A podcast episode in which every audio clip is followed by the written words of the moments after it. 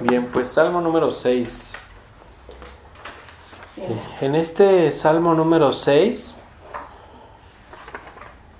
pues tenemos como algunas cosas que mm, son muy importantes. El tema de hoy yo creo que es algo así como súper importante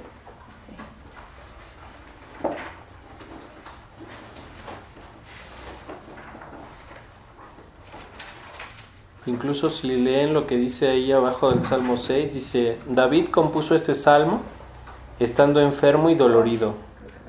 Tuvo en mente esta oración para todo individuo que estuviera enfermo o sufriera algún mal, pero especialmente para el pueblo de Israel cuando fuera perseguido o estuviera afligido. O sea, muchas veces pues eh, estamos como afligidos, ¿no? O sea, si se dan cuenta cuántas cosas pues tiene la vida y cuántas eh, herramientas incluso tenemos o hemos aprendido, pero a la hora de que estamos en la experiencia de la vida, pues si se dan cuenta no pues solamente no, entendemos, no pasa nada, no sabemos cómo reaccionar y comenzamos a afligirnos. Eh, la aflicción, yo he estado meditando mucho acerca de eso y, he visto que la aflicción no es algo que venga provocado por algo de afuera, sino la aflicción o el sufrimiento es el cómo nosotros reaccionamos a lo que nos sucede. O sea, cómo las cosas que nosotros tomamos, o sea, cómo tomo esto y cómo lo analizo y lo interpreto dentro de mí mismo. Eso es lo que hace que las personas estemos afligidas. ¿Sí? O sea, es pero muy importante ¿eh? porque pues pensamos que lo que nos aflige es el que no te, el que no hay dinero, a lo mejor ahorita, y que tienes que hacerle frente a algunas cosas y pensamos que es el que no hay dinero o el que no hay salud o el que tienes un problema ahorita, piensas que eso es lo que te está afligiendo, pero en realidad lo que te está haciendo sufrir no es eso, sino es lo que tú eres, lo que cada uno de nosotros somos, o sea, cómo interpretamos esa historia en nosotros. Porque la vida siempre va a tener historias y o sea, observen la vida cómo siempre pasa algo, siempre hay algo nuevo, siempre hay un evento, siempre, o sea, nunca se detiene, siempre hay cosas que van a sucedernos y van a pasar, pero eh, ¿por qué razón en este momento estoy sufriendo? Porque no he entendido que todas esas cosas que están sucediendo, pues de alguna manera, pues tienen un, un propósito, ¿no? O sea, ¿cuál será el propósito de todas esas cosas que están sucediéndonos? Pues la mayor parte de las veces no es afligirme su propósito, sino el propósito de esas cosas es, pues de alguna manera que yo entienda. ¿Sí? O sea, que entienda que es realmente lo que necesito. Es lo que decías de las es lo que decía, ajá, de cuando la luz te pone, ah, te jala y te empieza a empujar y, te, y te, te, revuelca. Pero ¿por qué me está pasando eso? Porque seguramente hay algo que no he entendido. O sea, y si se dan cuenta, el revolcón no es lo que me hace el mundo material, sino el revolcón es el cómo yo me hago a mí mismo. ¿Se dan cuenta? O sea, es el cómo yo me trato, el cómo yo enfrento eso a veces solamente la manera de enfrentarlo, la persona dice, pues es que yo me arrastre. Y la persona solita se empuja y se arrastra. Pero, la, pero no fue la voluntad de Dios, sino la voluntad de Dios era que a lo mejor eso te ayudara a, tomar conciencia de algo y a cambiar. Cada cosa que nos pasa tiene ese propósito, ayudarnos a tomar conciencia y a cambiar. Pero muchas veces no entendemos cuál es el propósito y entonces sufrimos.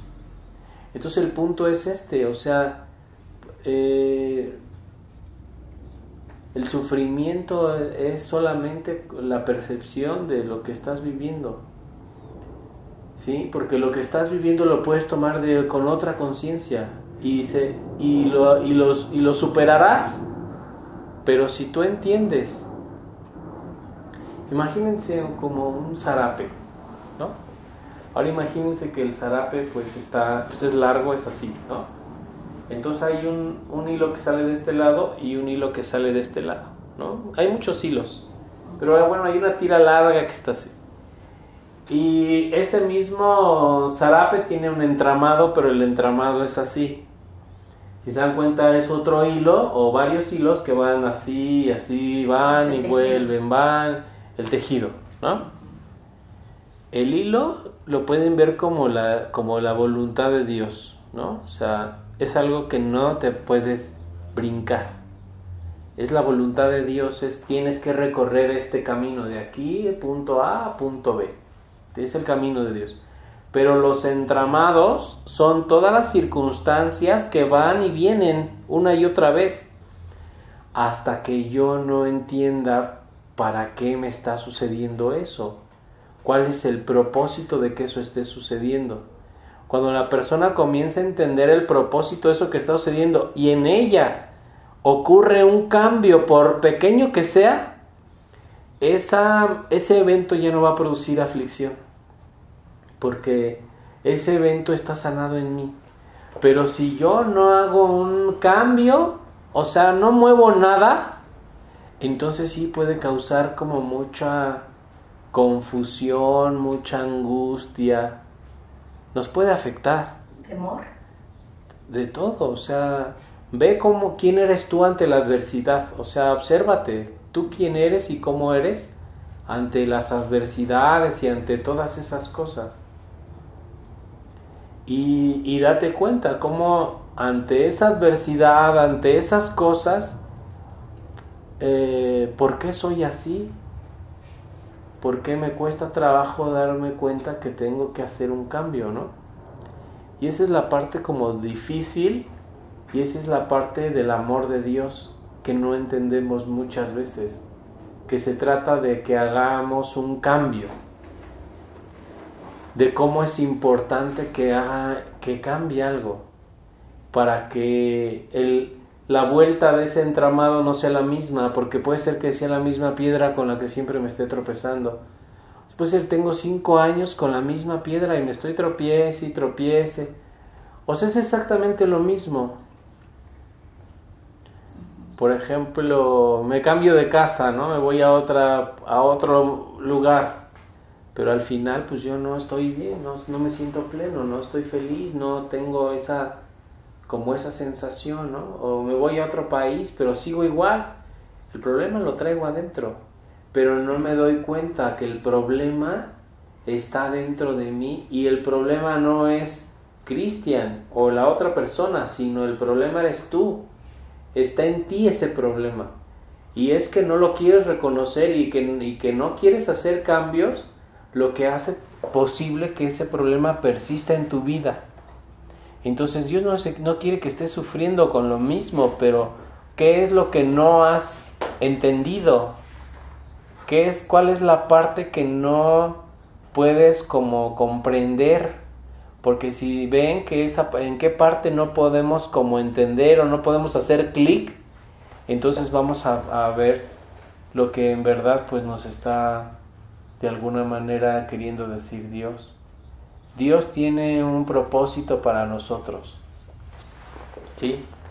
Y en ese propósito que Dios tiene para nosotros, pues pareció en ese propósito que Dios tiene para nosotros, pues nosotros debemos entender y aprender a tomar esas experiencias como algo necesario, pero como parte de la vida. Yo creo que las personas no vemos como parte de la vida todo el, todo, ¿no? O sea, queremos ver lo bonito como parte de la vida, pero lo feo no. Y queremos huir de lo feo, ¿no? O sea, queremos, pues, si está feo y, me, y, es algo que no me gusta, pues lo quiero tener lo más alejado de mí posible. Nos ocultamos nomás. Sí, me alejo y sufro y no quiero estar y, y evado o ataco o reacciono a eso. Pero, o sea, quiero tenerlo alejado de mí, pero lo que pasa es que no estoy entendiendo realmente cuál es el propósito de eso, ¿no? A lo mejor Dios no quiere que lo alejes de ti, a lo mejor quiere que le pierdas simplemente el miedo y que lo veas como una, como una experiencia y que confíes en Dios y que a lo mejor en ese eh, desarrolles la fe, desarrolles el compartir, desarrolles el amor. Pero como cuando vemos lo feo, quiero huir de lo feo, vamos a, vamos a ver cómo sufrimos. Pero el sufrimiento es que tú, quisiste, tú quieres huir, no quieres aceptar lo que Dios te está pues poniendo, ¿no? ¿Por qué razón Dios, eh, por qué será necesario a veces, o por qué creen que sea necesario que a veces venga como esa marabunta, como esa marea? De repente, ¿eh? la gente, un día para otro ya su vida es una marea. ¿Por qué? ¿Para qué? Y la persona dice, ¿para qué?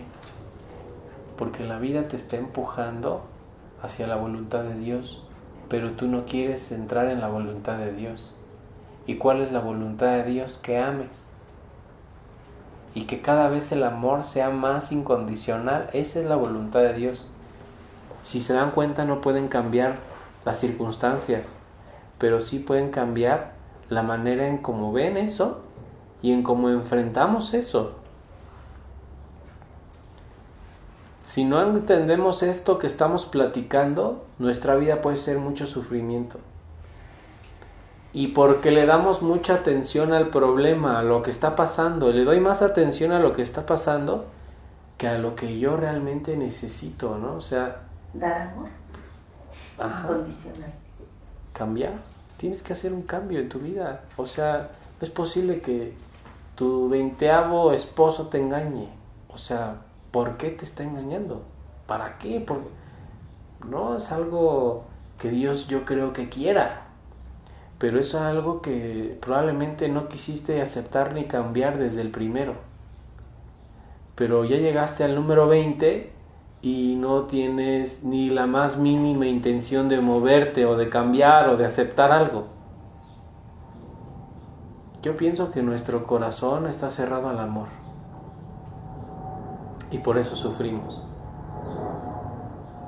O sea, Dios es una fuerza infinita de compartir y estar adentro de mí.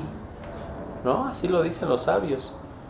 La luz está dentro de mí, pero no soy consciente realmente de lo que hay adentro de mí. O sea, no soy consciente real de lo que, de lo que soy de la naturaleza que tengo. Y cuando hago tan grande el problema, hago más conciencia del problema que de la naturaleza divina que hay en mí y en los demás. Y eso es porque nuestro corazón está cerrado. Cuando cerramos el corazón por miedo, porque por una experiencia de atrás, por por lo que sea, por lo que ustedes me digan, por cualquier cosa que yo cierre mi cora que cierre el corazón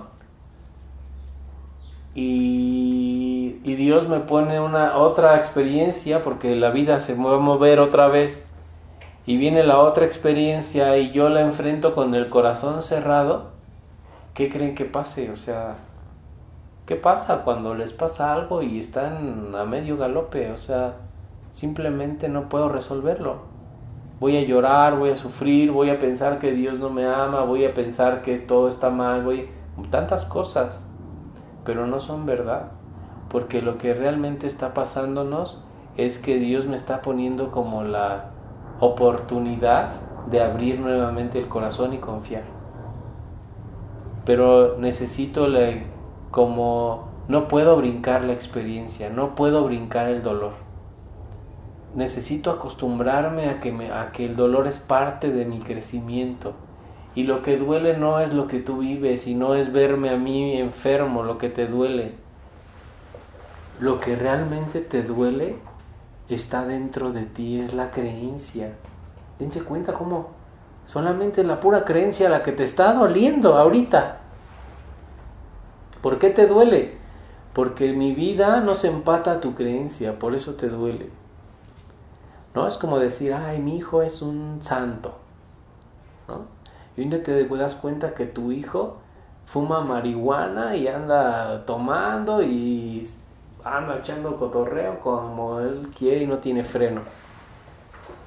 ¿Qué sientes? Como que se desmorona el mundo, ¿no? Pues sí, no, sí, como que sí. ¿no? ¿Mande? Como que te decepcionas, o sea. Sí. ¿Y de esa decepción que viene? La tristeza, dolor. Pierdo la fe, Sí. me olvido de todo, me olvido de la luz. El problema se hizo más grande que Dios. ¿Viste? Pero ¿quién lo hizo más grande que Dios? Pues sí. Tú. ¿En qué momento decides que el problema sea más grande que Dios? A ver, es importante que hagamos conciencia de esto porque a lo mejor hay muchas cosas que no deberían de vivir, pero las seguimos viviendo porque los problemas se hacen más grandes que la luz. Y si la luz no es más grande que el problema, entonces ¿cómo la luz va a poder de- deshacer el problema? Todo lo que para ti sea real puede cobrar realidad en tu vida. Si el problema es real, pues va, a cobrar vi- vida, va a ser así real, tu vida es así. Pero no es que Dios quiera, es que es real para ti. Tú estás haciendo esto más grande que Dios. Eso es un ídolo. Eso es como adorar a un falso ídolo, o sea, adorar a un falso Dios. Un problema es un... lo adoramos. Ado- Adora el problema en el momento en el que lo veo ahí, está ahí, y es tan real y, y me hace llorar y me hace sufrir, pero date cuenta, o sea, lo que te hace sufrir no es la barrera, no es que esté delante de nosotros un burro y que no me deje avanzar en el coche. Eso no me hace sufrir, sino lo que me hace sufrir es la idea que yo tenía de llegar tan temprano. Eso es lo que me está haciendo sufrir. O es la creencia que yo tenía de, de que la calle iba a estar vacía. Eso es lo que me hace sufrir. ¿Vale? Es la creencia que tú tenías de que yo te iba a tratar bien y cuando llegaste y te traté mal, se acabó. ¿Por qué? Porque no es un amor verdadero, primero. Y porque yo hice una historia acá. Una historia que. como un cuento, ¿no? ¿No te ¿Y te duele darte cuenta de tus historias? Sí. Y si vieras cuántas historias tenemos, o sea, si viéramos todas las creencias, todo lo que hay adentro de nosotros, mi marido debe ser de esta manera, mis hijos de esta manera, mi familia de esta manera, mi... Sí. Y no estás aceptando lo que Dios te está dando. sí. O sea, es como querer casar a las personas con lo que tenemos adentro y eso nos, eso nos mata. sí. Eso nos mata porque queremos ser como superhéroes para los demás, pero no, no te estás apreciando. O sea, y eso es pues, algo bien importante. O sea, necesitas estar bien tú también para que puedas ayudar a los demás, ¿no? Pero ¿qué pasa si, la, si tú mismo no te aprecias? ¿Qué pasa si tú mismo no, como no entendemos que, o sea, en el momento el esfuerzo, el compartir, el asumir la responsabilidad, todo lo que hemos venido platicando, pero no entiendo que es que en este momento lo que yo necesito es, pues de alguna manera hacer un pequeño cambio, así, tantito, girar la perilla, ¿no? Necesito cambiar. ¿Y qué necesito cambiar? Necesito cambiar esto que me está haciendo daño. O sea, es que yo, a mí me gustaría que, que mi esposo fuera así, o que mi hijo fuera así. Como, por ejemplo. Pues déjame te digo que tu hijo no va a ser así, tu esposo no va a ser así, porque Dios lo hizo de otra manera.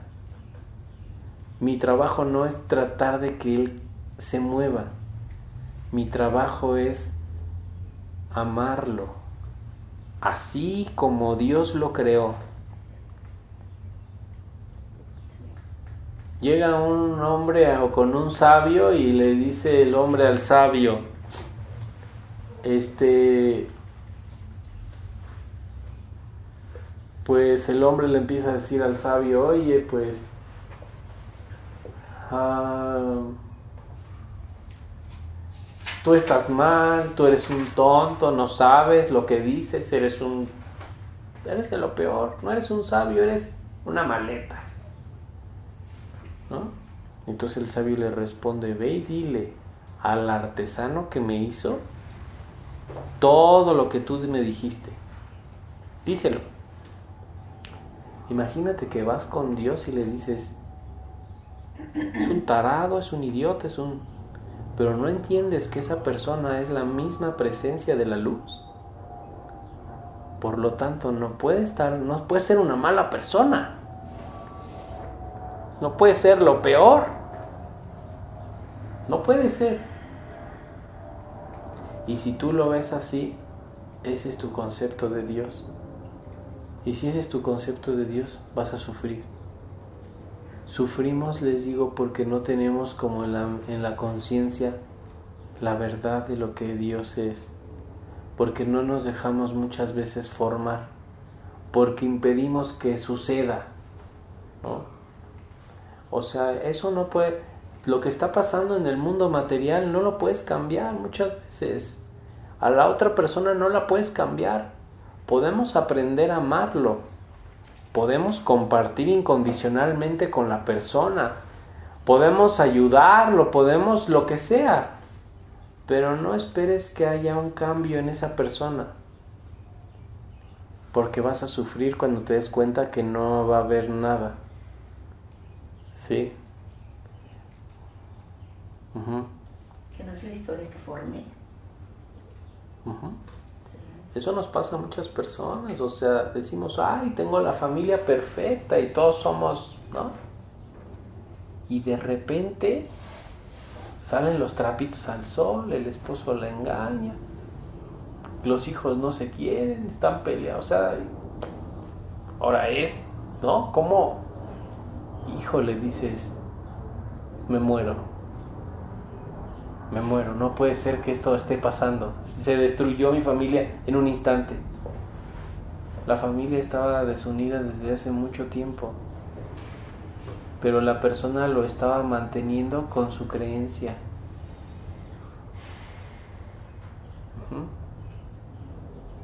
O sea, no me ames por lo que tú crees que soy, sino por lo que realmente soy. Porque si no, si no vemos esa parte no van a ser felices, no vamos a encontrar la felicidad, porque siempre vamos a estar tratando de aparentar algo diferente. ¿Y por qué aparento algo diferente? Por las creencias que tengo aquí.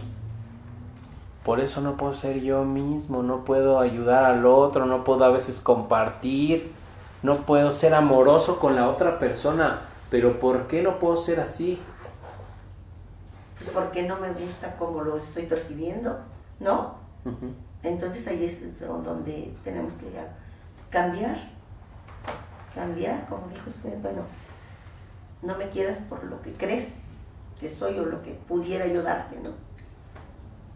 O cómo te lo pudiera ayudar. Por ejemplo, eh, Jesús nos amó a todos, incondicionalmente y así. Y yo creo que nadie puede tener un amor así tan grande, ¿no? No pero en el momento la gente, nadie entendió lo que él le hizo.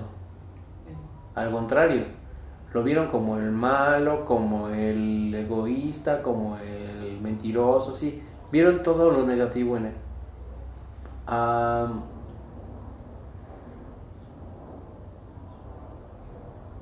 ¿Por qué si él realmente me estaba amando? ¿Por qué no recibí el amor? En ese momento. ¿Por qué tiene que estar mal lo del otro?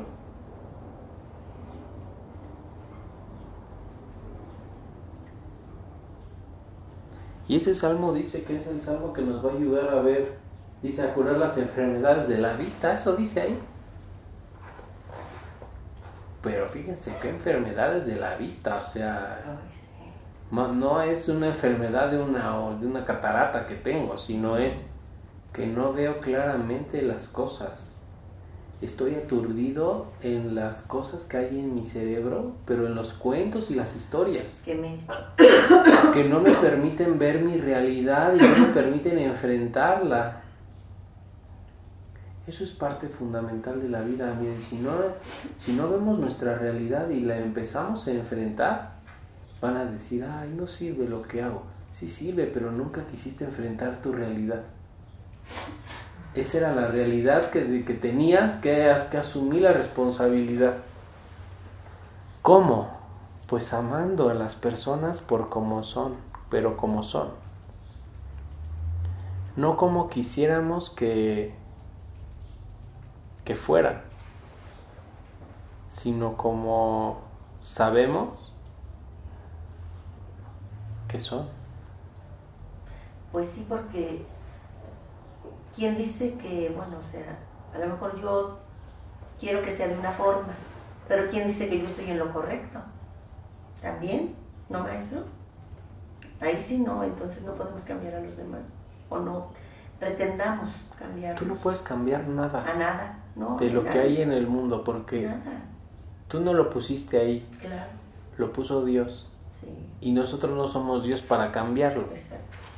Lo que sí puedes hacer es aprender a apreciar lo que Dios puso ahí y amarlo incondicionalmente. Eso sí puedes hacer. Sí. O Yo creo que eso es más fácil que cambiar, que tratar de cambiar algo. Yo creo que es más fácil, mejor amar, que tratar de cambiar, ¿no, maestro? pues debería de ser, pero no lo es. ¿no? No, A veces no me amas tal y como soy. Es que siempre entra el juicio. O sea, siempre, Exacto. ¿no? O sea, quieres, lo entiendes, lo comprendes, pero es como dice Cristian, a veces sales de aquí y dices, no, es que sí. Y te pasa una situación y automáticamente, pum, es que yo no haría esto, o no debería de ser así, debería de ser esto. Automáticamente enjuicias. Entonces, sería lo más fácil, pero es lo más difícil. O sea, es lo, Es que le metemos. lo que nos cuesta trabajo entenderlo.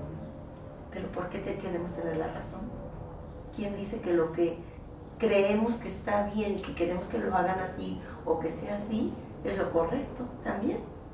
Porque tiene también mucho que ver, yo creo, con las creencias que Con tenemos, las que traemos. Sé lo que dice el maestro. Yo ahorita estoy viviendo algo similar y de hecho ahorita que empezaste a hablar esto dije, ching, o sea, boom. Este, está mi mamá en casa, entonces para mí es un poco complicado porque ya mi esposo me dice, ¿qué onda? ¿Cuándo se va a tu mamá? ¿no? Y está mi mamá, y, oye, es que Adrián no está haciendo tal cosa, oye, este, es que tu hijo hizo tal cosa, oye, es que así no deberías de, bueno, casi casi me dice que así no debo de hacer el arroz, ¿no? Entonces son cosas que digo, ching, sí, o sea, y te lo empiezan a meter, ¿no? Y entonces tú ya empiezas hasta a tener conflicto con tu pareja porque es que tú no me debes de decir hacer, hacer esto, ¿no? Tú debes de actuar así como padre de familia. Y te empiezas a contagiar. Y es por lo que traes, yo creo, cada quien su historia. Pero ¿qué te enfe O sea, pero, o sea, analiza eso que dices. ¿Qué es lo que realmente te enferma? Lo que yo me creo aquí, ¿no? Lo que pienso que es correcto para mí. Porque realmente yo digo, no mala onda, está mi mamá ahí, pero cuando no estaba mi mamá, pues mi, mi casa estaba bastante tranquila. Pero yo me lo empecé a creer, ¿me entiendes? Ah, no, pues si yo me merezco esto, yo me merezco que me trate así, yo me merezco, ¿sí me entiendes? Entonces empiezas a enjuiciar y empiezas a hacer tú solito tu, historia dramática y empiezas a tener. ¿Y cómo deberíamos, por ejemplo, de enfrentar esas cosas? Como ese caso, ¿no? Ese ejemplo que tú pones.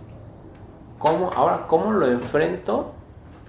¿O cómo debo de, de apreciar la vida o de enfrentar o de vivirla sin que haya como ese shock en nosotros? O sea, ¿cómo poder hacerlo? Y también sin lastimar a los demás, ¿no? Y obviamente, pues ese es el punto.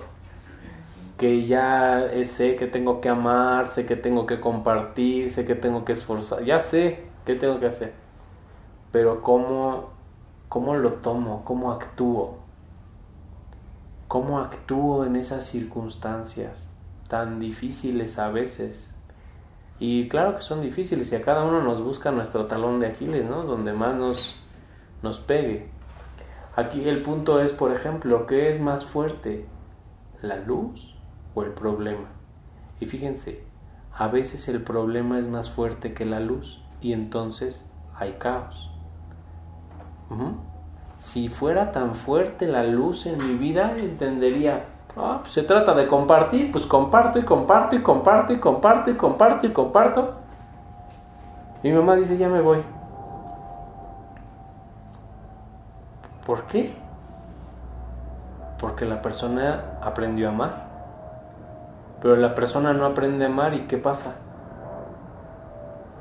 Pues sigue. La persona dice, no, pues sí, no comparto, no, lo mejor es no hacerlo, no. Y sigue con ese rollo.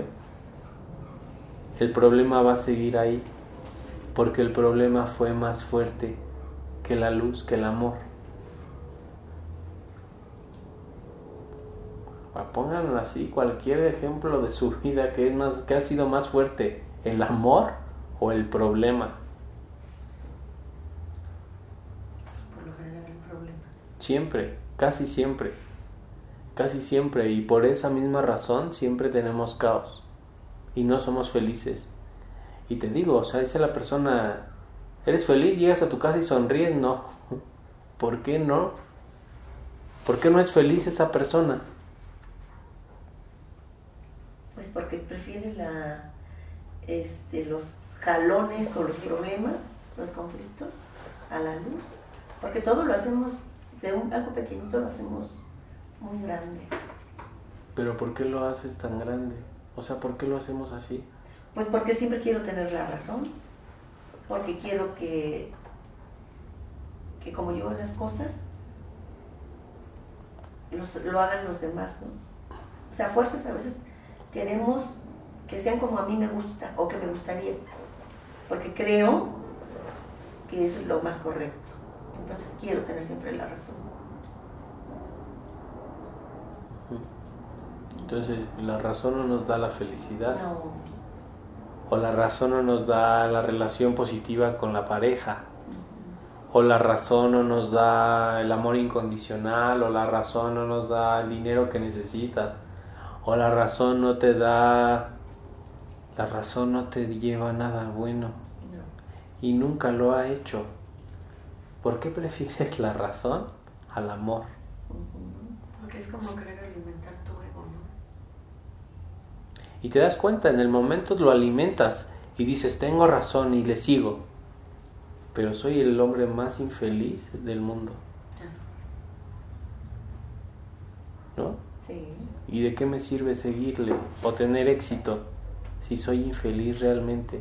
Porque no estoy obrando con el corazón y con el amor. Estoy obrando solamente con la cabeza, con la mente. Es muy importante aprender cómo a destapar el amor en nosotros y aprender a ver el amor en, las, en los demás.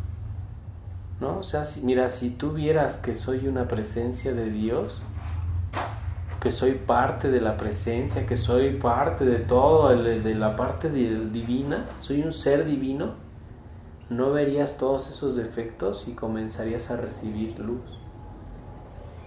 Igual eso lo ponemos con nuestra familia, con nuestros amigos, con todo mundo. Pero como veo más su defecto, aparente defecto, y siempre son aparentes, ¿eh? porque no siempre lo que tú crees que tiene mal el otro es realmente lo que tiene mal. Son apariencias, son, dijéramos, son cosas que te confunden, es como un espejo confuso. No, aunque tú dijeras, es que yo pensaría y apostaría todas mis canicas a que es así, te vas a equivocar y vas a perder todas tus canicas porque no sabes ni tienes ni la más mínima idea de lo que puede estar sucediendo en la otra persona.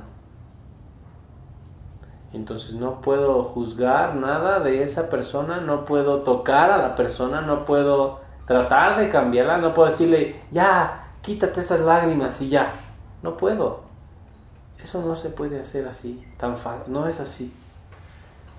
Puedo darle amor y dejar que el amor se exprese en ella. La espiritualidad es resultado del amor, no de la fuerza, no de la razón. El- o sea, el amor de Dios, las cosas lindas, el entusiasmo, la- las aperturas divinas, esas cosas bonitas son resultados del amor, de ese amor.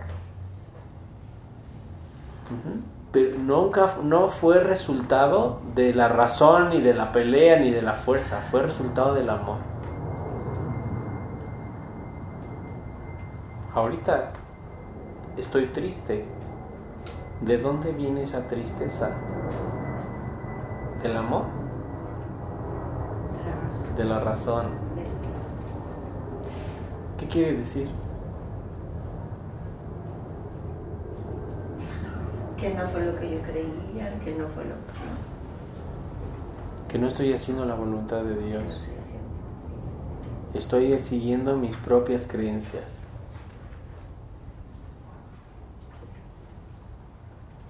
Cuántas cosas, ¿no? Que no que no, no pongo a- no llevo a la práctica y por lo tanto la vida me pone una arrastrada porque no estoy haciendo la voluntad de Dios.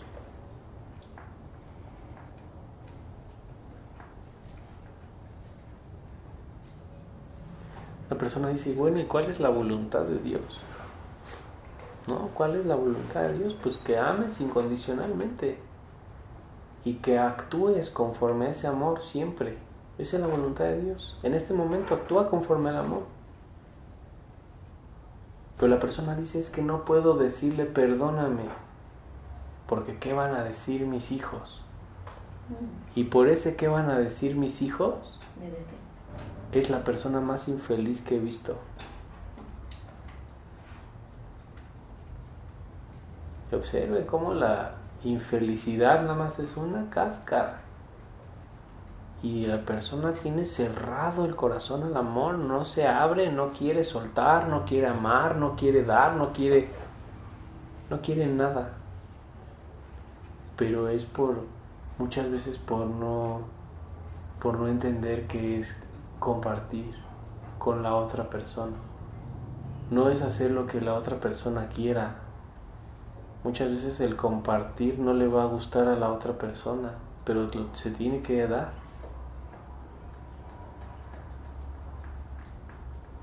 Un ejemplo, un día una persona pues tenía que ir a, a un lugar, ¿no? Imagínense que tenía que ir a un lugar. Ya se había comprometido, la gente ya lo esperaba, etc.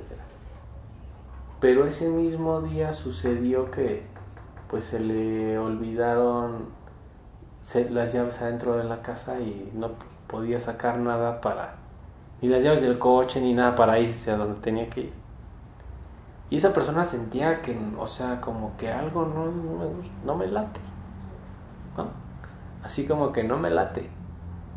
No me late ir. Pero la persona dijo, soy un tarado, soy un tonto, no sé qué.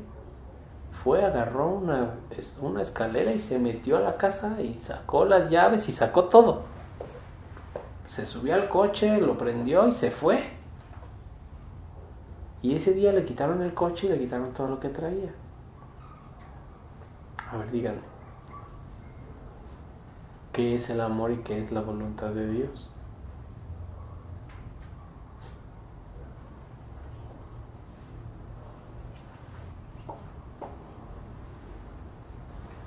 La voluntad era que no fuera, ¿no?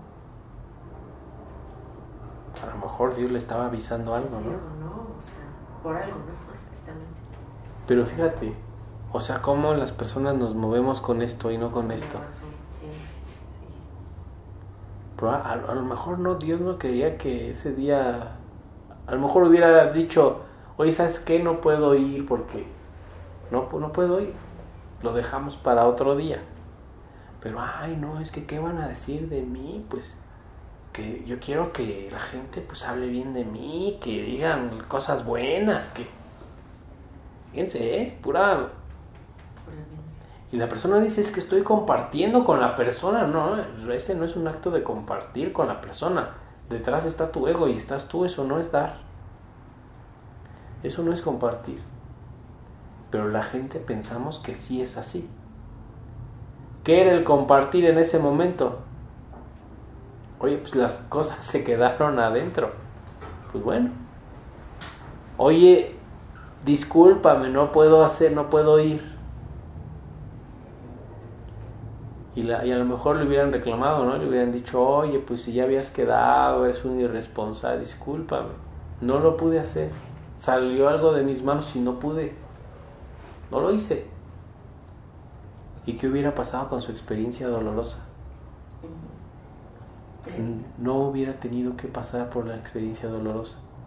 Y así todos los días nos pasan cosas como esa, pero no somos como conscientes de esa de la de esa luz de Dios que nos está diciendo cómo actuar, cómo compartir. La gente dice, es que yo quiero, ¿cuál es la voluntad de Dios que ames incondicionalmente? Esa es la voluntad de Dios. que compartas con otra persona, que te esfuerces, que lo ayudes, que seas amoroso, que... esa es la voluntad de Dios, eso es lo que Dios quiere que hagas. Pero a veces no lo hago porque, híjole, el otro es malo, el otro no se lo merece, el otro no quiere, el otro me va a hacer feo, no, va, no se va a dejar, no le va a entrar, no me va a entender, lo que sea. Esa es la mente, ese es el ego. El amor es inteligencia divina que podría fluir y llenar todos los vacíos del universo en un instante. Y el ego es esa creencia que no permite que mi corazón se abra y se llene. Es ese miedo, es esa zozobra, es ese pensar, es que, es que esto sería lo mejor, según quién. ¿No? O sea, según quién, según tú, según tu papá, según tu abuelito, según, según el quién. Ego, ¿no? Según el ego, porque... Pero según Dios, está pasando algo. Dale amor y deja que Dios lo quite solito. Por eso la Virgen cuando se aparece dice, hagan un rosario. O sea, la Virgen no dice vayan y ayuden y dense cobijas, no dice eso. Aunque hay mucha necesidad en el mundo, ¿no? La Virgen dice hagan un rosario.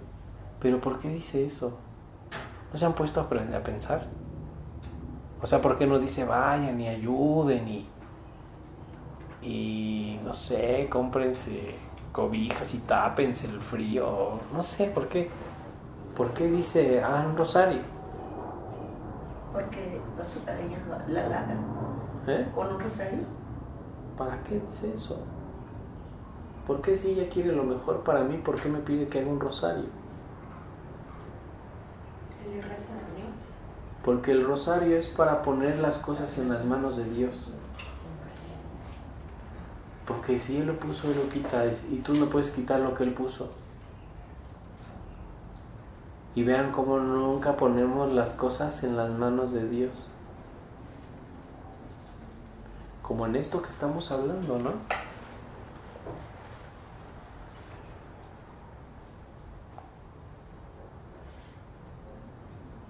Porque la vida debe fluir en las manos de Dios y debemos confiar en Él. Es, una, es control.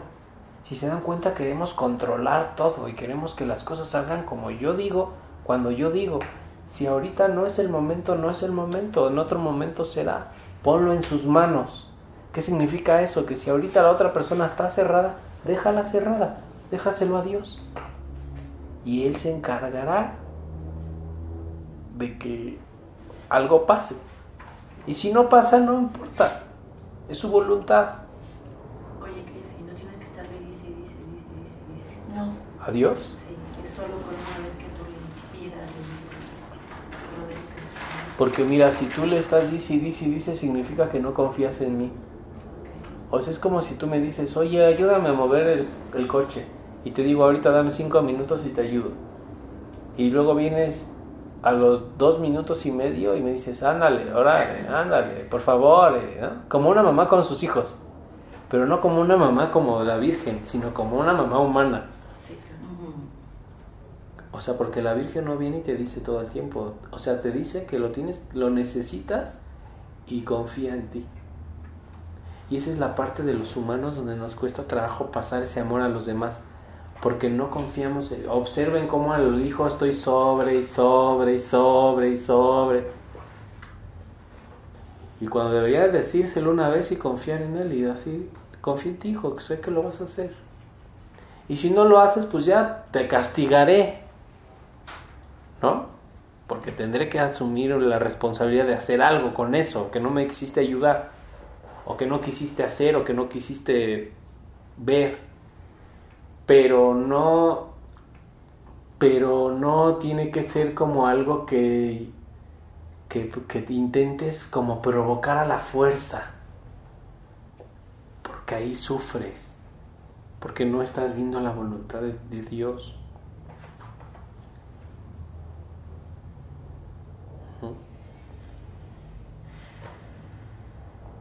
Si tú que vienes aquí no puedes cambiar, imagínate otro porque no son las palabras lo que te cambian, lo que te cambia es el amor. Ajá. Así que no me digas, es que quiero hablar contigo, eso no me va a cambiar. Mejor sea amorosa, sé diferente conmigo, eso sí me va a cambiar. ¿Quieres cambiar a tus hijos? Sé diferente con ellos. ¿Quieres cambiar a tu pareja? Sé diferente con él. ¿Quieres cambiar a la gente que vive contigo? Sé diferente y vas a ver cómo cambian pero tú tuviste que cambiar primero. Sí, claro.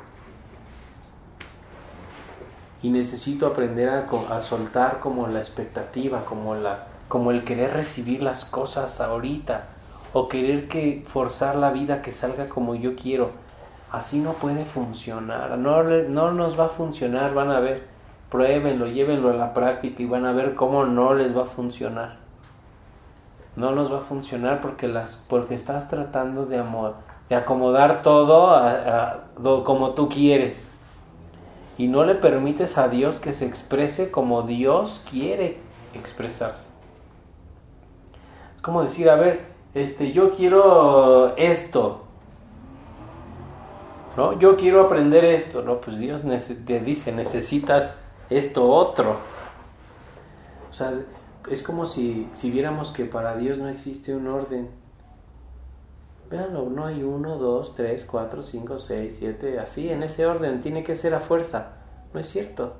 Dios puede empezar su creación con el número 10 y terminarla con el número 1 si Él quiere. Porque es Dios y, y no se limita a nada, ni a una persona, ni a una familia, ni a nadie, ni a nada. No se limita, es una fuerza infinita que es sin limitación. Entonces, ¿por qué yo quiero que Dios se limite a lo que tengo aquí? No, es que yo quisiera que estuviera parado corriendo. No es posible eso. Necesita lo otro. Algo tiene que caminar, algo hay que cambiar, algo tiene que ver, necesita eso. Mejor sea amoroso, comparte con él en ese estado. Ayúdalo motívalo, que salga adelante, pero es todo lo que puedes hacer. El otro se tiene que levantar solo. Así es, así es como debes, así es el amor de Dios. O sea, Dios no va a venir y me va a ayudar a corregir todo ya, porque yo digo. Porque no me gusta así. O porque oro diario, o porque voy a clases, o porque voy a misa, ¿no? Mi cuate, si, o, si tú esperas eso, vas a ver cómo, híjole, cómo no has aprendido nada y vas a sufrir. Y aunque seas espiritualoide, va a ser nada más de puros dientes para afuera porque no eres feliz. O sea, la felicidad es un momento, es un estado de conciencia donde me permito que Dios realmente obre en mi vida. O sea, si Dios está obrando de esta manera, actúo con amor en esta forma, como Él lo está poniendo, no como yo digo.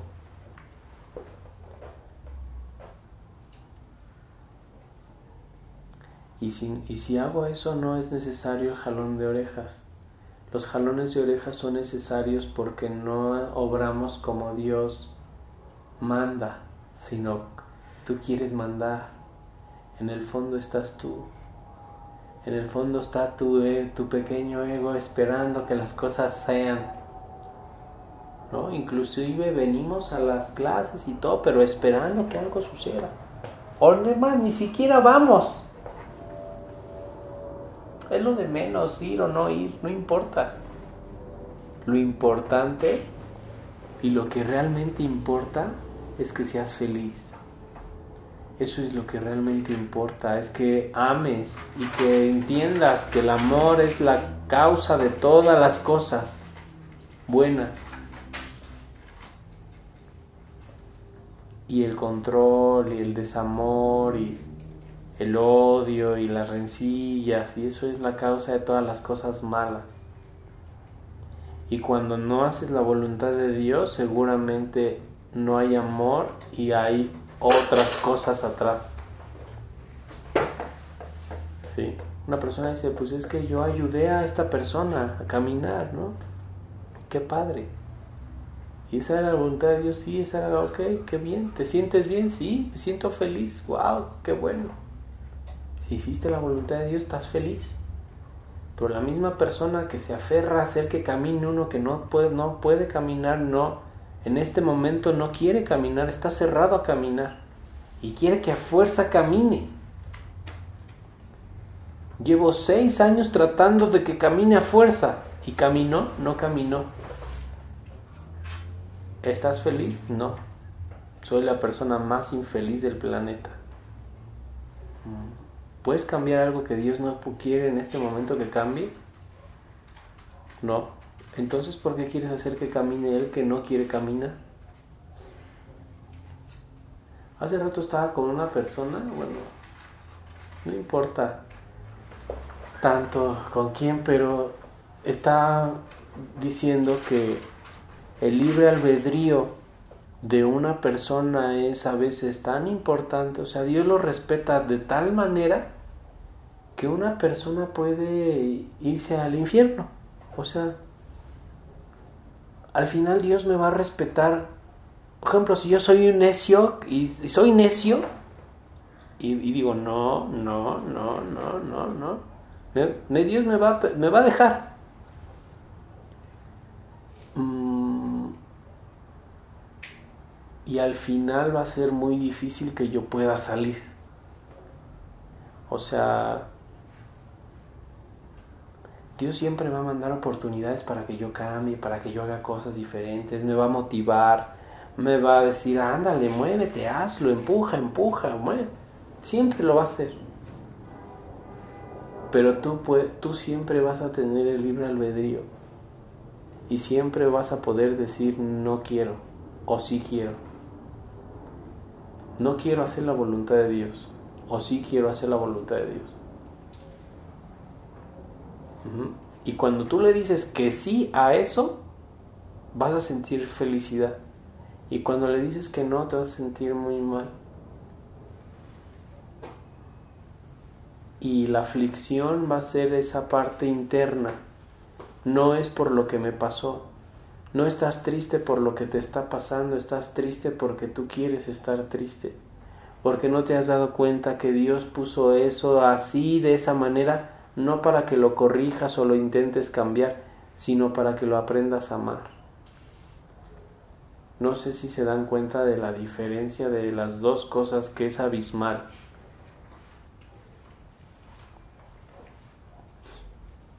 Y eso es la vida. O sea, ¿qué tanto me abro a amar a los demás? ¿Cuánto más me abro a amar a la gente? ¿Cuánto más me abro a amar a, a amar a mis semejantes? Cuánto más me abro a amar a mi esposo, a mi mamá, a mi suegra, a mi tío, a, todos. Si yo realmente me estoy abriendo a amar, estoy haciendo su voluntad. Si yo no estoy abriéndome a amar, no estoy haciendo su voluntad. O si estoy intentando controlar, tampoco estoy haciendo su voluntad. Supongamos que ahorita estoy aquí, ¿no? Con ustedes. Pero yo quiero estar allá, con otras personas. ¿Cómo estaría? Molesto, Y ustedes me siguen pregunta y pregunta y pregunta y yo no puedo irme. ¿Qué pasa? Pues te empiezas a enojar, ¿Por qué? Porque quieres estar allá, ¿no? ¿Y por qué quiero estar allá? Porque quiere hacer su voluntad. ¿Y por qué te enojas todos los días? que quieres hacer tu voluntad. Sí. ¿Y, ¿Y por qué? Fíjate, ¿y por qué?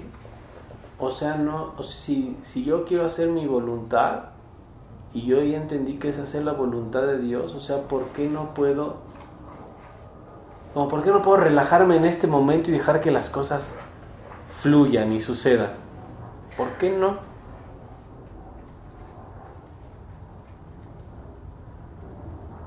¿Por qué no le puedes permitir a Dios que haga incluso el milagro? Porque la gente dice es que ya no hay salida. ¿Y tú qué sabes? ¿Por qué limitas a Dios y lo encapsulas en tu mente cuadrada y chiquita? Pues porque no tengo fe, la suficiente fe. Entonces, que la fe es la capaz, viene de la capacidad que tengas para dejar ir las cosas, para soltarlas para soltar, o sea, soltar es realmente soltarlo, ¿eh? deja, ponlo en las manos de Dios y Él se va a encargar, confía en Él. ¿No confías en Él o qué? La gente dice, sí, entonces ¿por qué estás triste? Significa que no confías en Él. Entonces ¿por qué dices que estás viviendo todo ese caos? Porque no confías en Él. Si lo pusieras realmente en sus manos, te sentirías como en los brazos de una madre. Y no tendrías ni por qué enojarte. Pero si te enojas porque pues no estás haciendo la voluntad de Dios. ¿No? Yo ya me quiero ir a la calle, ya quiero hacer cosas, ¿no? Y aquí la vida me está demandando otras. Pues deja de hacer lo que tú crees que tienes que hacer y atiende eso donde Dios está diciendo aquí es donde necesitas poner tu semillita de amor. ¿No? Bueno, pues sí, decimos sí, sí, sí. Pero luego empiezan a venir las cosas, los problemas, la vida normal, la vida. Esto es una clase y aquí qué importa, ¿no? Lo que lleguemos a la conclusión que lleguemos.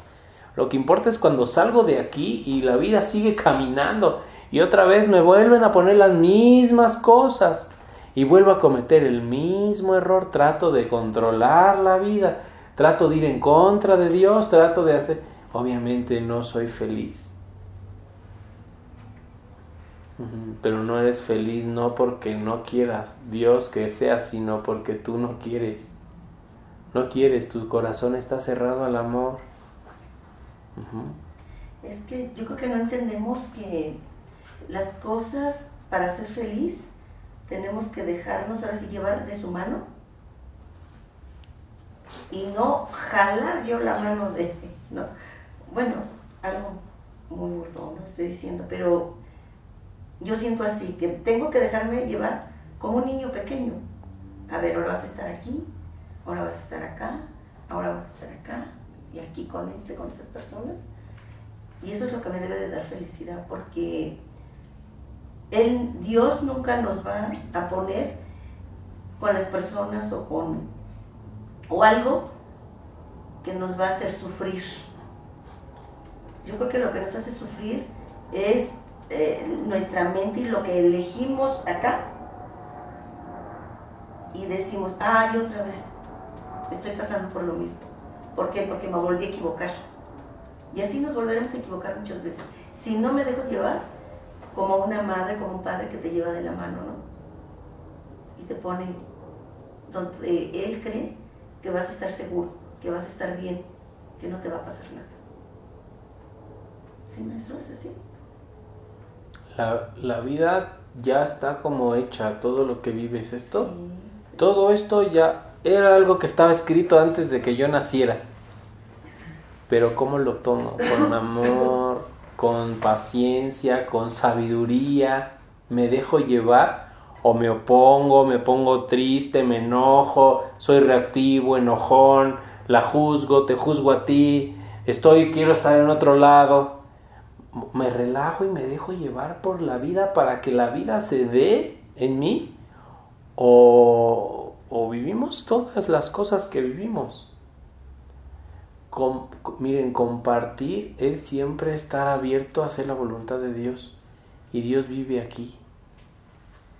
Y compartir es eso, es hacer la voluntad de Dios. Pero nosotros no hacemos la voluntad de Dios porque no confiamos en Él. No confiamos en nosotros, no confiamos en nadie. Ni en mí mismo confío. Y eso es lo que en este Salmo número 6 causa enfermedades en la vista. Cuando alguien dice es que tengo 25 mil puntos de cosas en la vista, ¿no?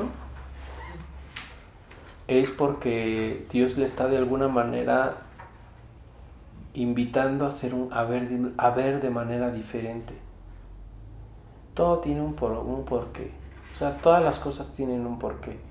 El punto es que no nos cerremos a hacer cambios. O sea, no se cierren a ver la vida de manera diferente o a decir, esto es así, cuadrado. Si el mundo te está diciendo, si es circular, mi cuate, déjate llevar. ¿No? Se trata de se trata de fluir, no de encasillarte, sino de fluir. Y cuando fluyes, ahora sí puedes amar. ¿Ves? Cuando fluimos, entonces podemos amar. Y cuando no fluyes no puedes amar. A ver, dile a un amargado que ame. A uno que dice, soy muy espiritual, pero siempre está amargado y enojado y así. A ver, dile, a ver, ama, a ver, diviértete, entusiasmate. Pues no, ni se divierte, ni se entusiasma, ni, todo, no quiere nada, ni saber nada de nadie. Pero es porque no se está dejando llevar. Si se dejara llevar y confiar en Dios, vería cómo sí puede divertirse, cómo es capaz su ser también de sentir amor, de sentir placer, de experimentar cosas, o sea, como, wow, tengo esta libertad. Pero tengo esta libertad, pero sé que de eso va a ser restricción, sé que debo amarse, pero ya no lo haces porque estás como cuadrado en la mente, sino lo haces porque en el momento te demanda eso para amar pero necesitamos fluir con el amor. El amor no se estanca, nunca es una energía estancada. El amor no está en un libro, el amor está en la vida. El amor no está en tu mente ni en tu bolsillo, el amor está en los momentos, está en la vida. El amor es, parte, es la vida misma. Y, ahí es donde tenemos que aprender a verlo, ¿no? En la vida misma. No en una clase o en esto que platicamos hoy o en mí, ni siquiera en ti, en tu vida, en tus actos, en tus momentos, en lo que Dios te pone, ahí está el amor. La pregunta es, ¿lo tomas o lo dejas? Cuando lo dejas, te estás alejando de la voluntad de Dios. Y entonces vienen las enfermedades y vienen mil cosas. Cuando lo tomas, haces la voluntad de Dios y entonces viene el amor, el placer, la salud, la prosperidad. Vienen mil cosas. La rigidez no trae prosperidad ni trae nada, ni abundancia siquiera. Al contrario, nos aleja de todo. Pero el amor no, el amor nos trae la vida, nos trae dinero, nos trae bendiciones, nos trae salud, nos trae entusiasmo. ¿Por qué? Porque estás fluyendo, estás confiando en la luz, no quieres controlar nada, aceptas la voluntad de Dios y dices, ok, me permito fluir. Pues hay que cuando estás pasando por una situación así y digamos que te está llegando por todos lados este, cosas que tú deberías hacer, lo que tienen, ¿cómo reaccionas ante eso? O sea, por ejemplo, yo me pregunto, con mi mamá, ¿cómo puedo reaccionar? O sea, porque si no le contesto, me dice que ni caso le estoy haciendo, que soy una grosera. Y si le digo algo, en, o sea, le sentí decirlo, ¿sabes qué, ma? Yo manejo así las cosas, se siente ofendida.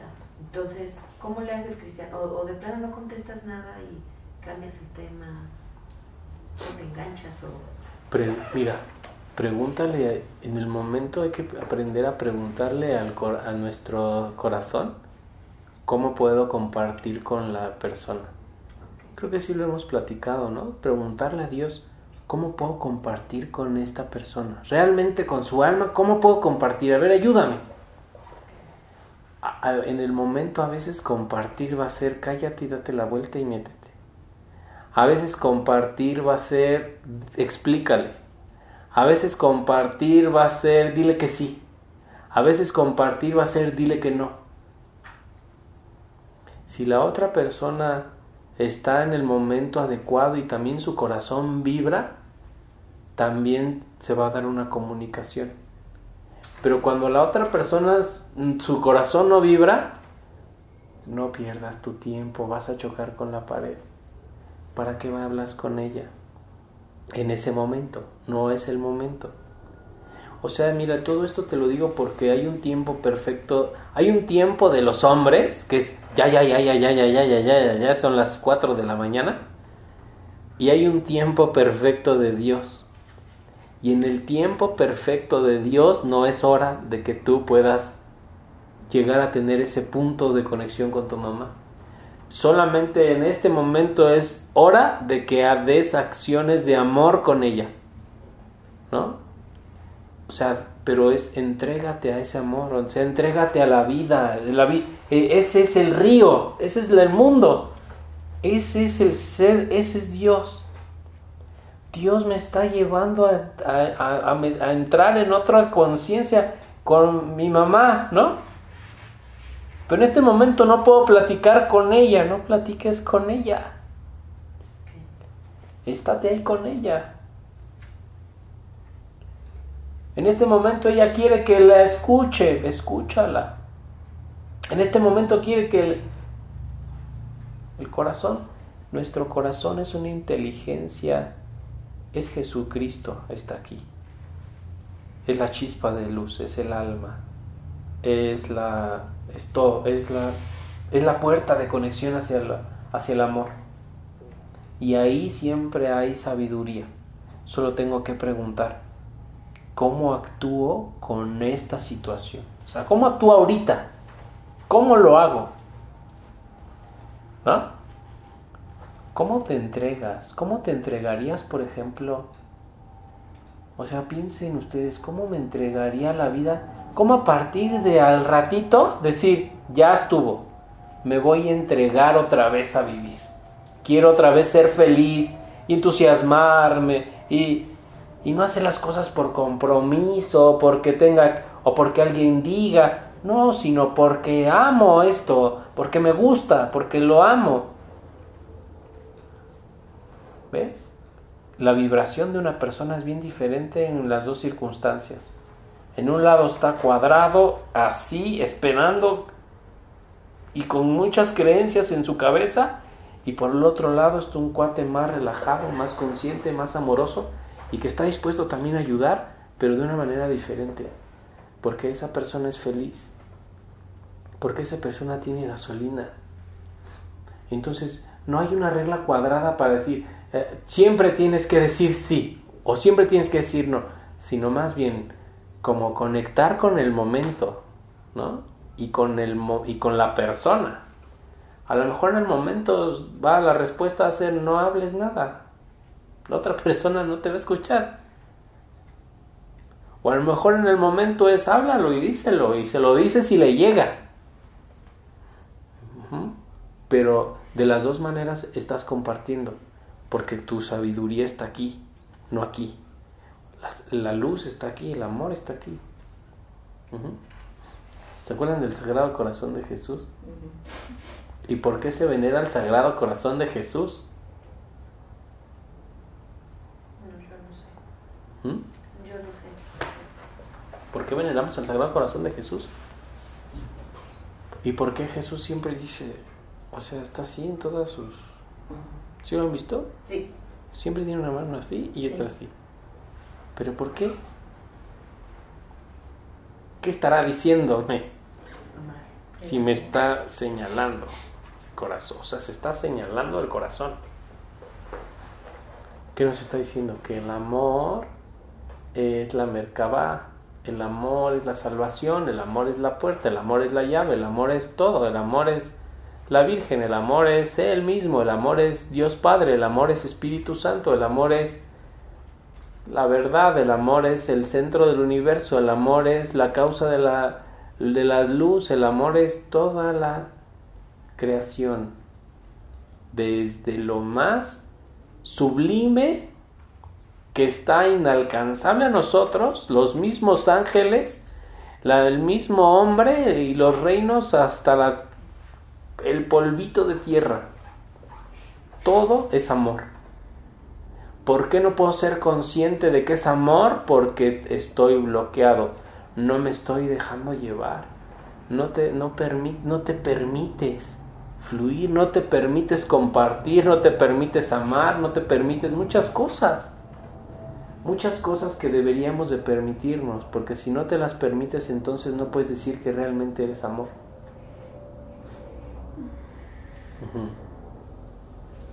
Entonces fíjense, el compartir tiene que ver con aprender a amar bien. Y a veces compartir puede ser que digas, sí, ok, ahora te presto y a veces no. Lo hemos hablado también, ¿no? En muchas ocasiones. ¿Cómo saberlo? Siempre aquí, siempre aquí, siempre aquí. Siempre aquí, siempre aquí. Por ejemplo, ahorita imagínense ustedes, dicen, ¿habrá sido lo mejor que yo haya venido aquí a esta clase o no? ¿No? Y está, puede ser que eso esté aquí. ¿eh? Mira, pregúntale a, a, Dios en tu interior. No lo veas a lejos, velo adentro. Y pregúntale a Dios desde tu interior. ¿Es, ¿Es lo mejor? ¿Es la mejor decisión que tomé así estando en este lugar? ¿O quieres que yo esté allá? Y van a ver cómo el corazón no los va a engañar. Díganle, ¿quieres que esté allá en mi casa? Y van a ver, van a ver lo que se siente. Decir, ay, no, creo que no. Estoy en el lugar correcto y el corazón va a decir, se empieza a entusiasmar. ¿No? Pero ¿cuántas personas le hacen caso a eso? Si todas las personas le hicieran caso a eso, aquí estaría lleno. Pero ¿qué significa? Que nadie le hace caso al corazón. Así como a mí me vale madre, ¿yo qué? En este momento yo debo estar con mi familia, como dice mi papá. Pues ve cómo acabó tu papá si no aprendes a tratar a tu familia como quieres estar con tu familia. O sea, tiene un orden. Es que lo mejor es que le dedique todo el tiempo a mi casa. Llega a los 70 años, la mujer está con su casa, con sus muebles, pero sin hijos, sin familia. pero en el momento fue más importante eso que el amor. Y eso es lo que no necesitamos ya pasar. Si ustedes aprenden, y si ya aprendimos, y si ya nos han arrastrado, y si hemos vivido muchas cosas, hoy pues, si somos inteligentes, vamos a usar el corazón. No me juzgues entonces con tu cabeza por cómo me veo, sino entonces ámame. Es todo lo que tienes que hacer y Dios se encargará de todo y confía en Dios. Pero no rompan esa ley que es el corazón, o sea, esa puerta nos va a llevar, van a ver, les, los va a llevar a descubrir la luz, los va a llevar a cumplir con su destino. Hay que estar dispuestos a cambiar cosas que no están bien, también, ¿no? ¿Por qué Dios nos, en este momento se aparece como un viejito de barba blanca y me dice, cambia esto, esto y esto? ¿Por qué no lo hace? Pues porque no lo haríamos. Porque yo lo juzgaría, diría, no, ese viejito está loco. Entonces, ¿qué hace Dios? No vibro con su corazón, él, se, él sigue oculto en el momento en el que mi corazón vibre y diga, sí, pues quiero cambiar lo que tú quieras, se aparecería el viejito y me diría, cambia esto, está mal. Ese es el tiempo perfecto de Dios y nuestra alma está conectada de esa manera, en el tiempo perfecto de Dios. Ni antes ni después, ¿eh? No dices que ya ahorita, ya que se sane. Aguanta. No es el momento. Si ya si, si se lo has pedido a Dios y se lo pides y se lo pides y se lo pides y por alguna razón no lo hace, suéltalo. Suéltalo. Él tiene otro propósito que tú no comprendes y que no y que no estás listo para entenderlo, o sea, pero déjalo ir. Es como ya le dije, es que quiero ganarme la lotería ganarme la lotería ganarme la lotería ganarme la lotería ganarme la lotería ganarme la lotería y no se gana la lotería y dice Dios no existe. Los salvos no sirven y ti agarra su libro de salmos, lo rompe y lo tira. ¿Por qué lo tiraste? Porque no me hagas el milagro. A lo mejor no es el momento de que tengas la lotería, a lo mejor ni siquiera te corresponde. Y a lo mejor no va a ser lo, bueno, lo mejor para uno. No es lo que tu alma necesita en este momento. Con lo que tu alma necesita en este momento es lo que estás viviendo, seguramente.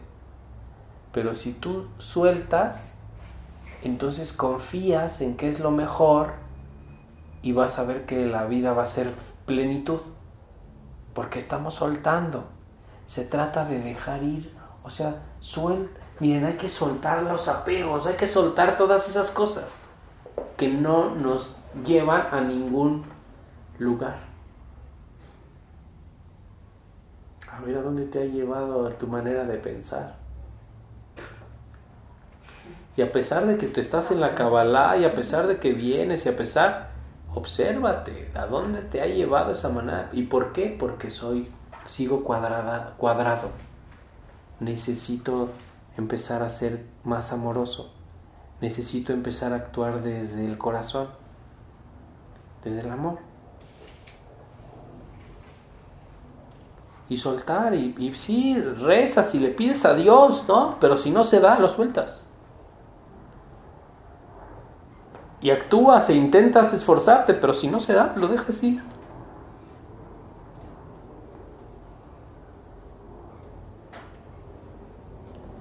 Pero si en este momento tú quieres que todo pase porque tú quieres,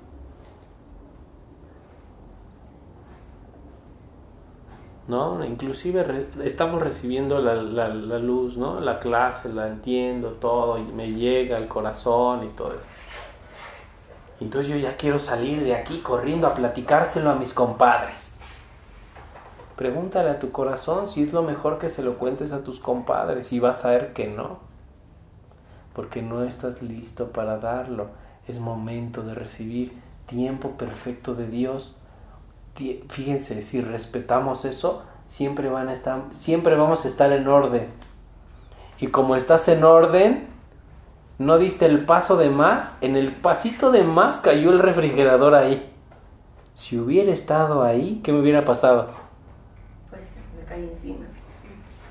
Pero como vas en el tiempo perfecto de Dios, ¿qué te pasa? Y ahora, en el tiempo perfecto de Dios, ¿qué puedes, qué puedes compartir conmigo? En el tiempo de Dios, pues amor incondicional. Todo. Todo. Porque si nos encontramos es momento. Pero si tú no fluyes en ese tiempo perfecto de Dios, puedes tener encuentros antes de tiempo y no vas a hacer clic y no vas a encontrar la armonía, no vas a encontrar el orden, no vas a encontrar como la como la, la armonía que hay en el amor. No la vemos porque no es el momento, no es el tiempo. Lo, lo estoy haciendo como fuera de orden. Como un paso adelantado. O atrasado. ¿No? O sea, en este momento esto, esto está pasando, entonces hay que ver, bueno, es el tiempo de Dios. Y como es el tiempo de Dios, ¿qué tengo que hacer? Y no preocuparme. ¿Y le pido a Dios o no? Sí. le pido. ¿Y si no se da? Pues esperar. ¿Me pongo triste? No. Confío en Él. Confío en que voy bien. Confío en que las cosas están saliendo. Confío en que estoy haciendo mi máximo esfuerzo. Confío en que puedo hacerlo. Confío en... O sea, sí confío o no. Entonces, ¿qué te preocupas? ¿No? Créeme que la vida puede cambiar de la noche a la mañana. Así, de lo trágico a lo mágico. así. Solo te tienes que dejar ir, ¿no? Así dejarnos ir. Y siempre, y siempre preguntarle al corazón si es lo que debes hacer, ¿eh? Porque a veces hacemos cosas que no son buenas para nosotros, muchas veces. La mayoría de las veces hacemos cosas que no son cosas muy buenas. ¿Tienen duda de lo que hemos hablado hoy? Y de lo que es el amor incondicional. Yo creo que de esto se puede profundizar todavía más. ¿eh? Amor incondicional no nada más es que en el momento de sin esperar nada a cambio, sino, sino realmente fluir en el amor. Porque el amor no eres tú, el amor es algo, bueno, sí, es, tú eres parte del amor, pero el amor es algo más grande. Somos parte de una, del amor de Dios. Entonces el amor incondicional comienza cuando me dejo llevar por lo inmenso de Él. Y en esa inmensidad que yo me deje llevar, voy a encontrar la luz. Porque Él me va a llevar a la luz. Es su propósito. Y una vez que llegue a la luz vas a ver que no vas a querer soltar la luz.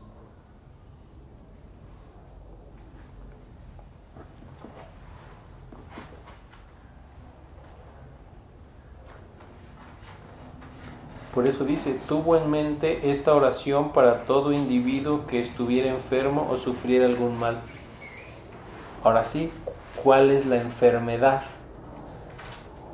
La creencia que tengo adentro de que soy responsable, de que las cosas no están saliendo bien, de que todo está mal, de que estoy...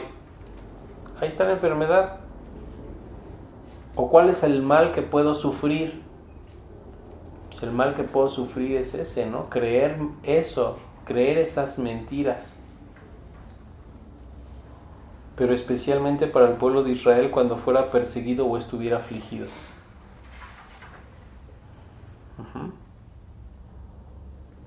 Entonces no, no, no tengo que caer como en la parte de la... Con los demás tengo que ser amoroso. Conmigo debo ser de alguna manera como esforzarme, ¿no? Como hacer las cosas. Por ejemplo, si dijimos, vamos a hacer esto a la una de la mañana, o vamos a pararnos a las 7 de la mañana a hacer un salmo. Ese es como, a las 7 de la mañana vamos a hacer un salmo. Órale.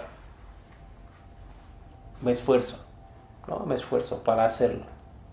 Porque sé que es algo importante para mí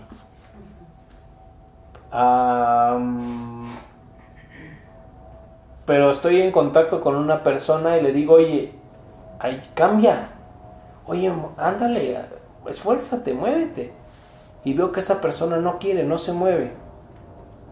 ¿Me sigo esforzando para seguirle insistiendo? Le insisto una vez, le insisto dos veces, le insisto tres veces y si no, la dejo. ¿Por qué la dejaste?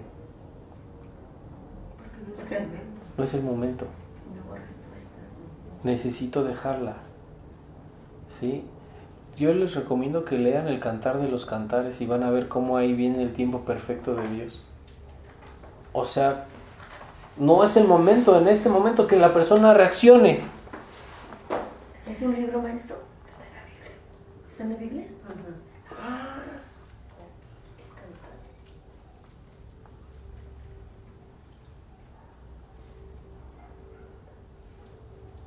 Entonces ve, o sea, en el momento no, no se da, está bien, no te preocupes. Y yo me sigo esforzando. O sea, mi esfuerzo tiene que ser en mi cambio, en mi transformación. Y en los demás tengo que ser, solo ser amoroso. Pero hay que dejarnos llevar.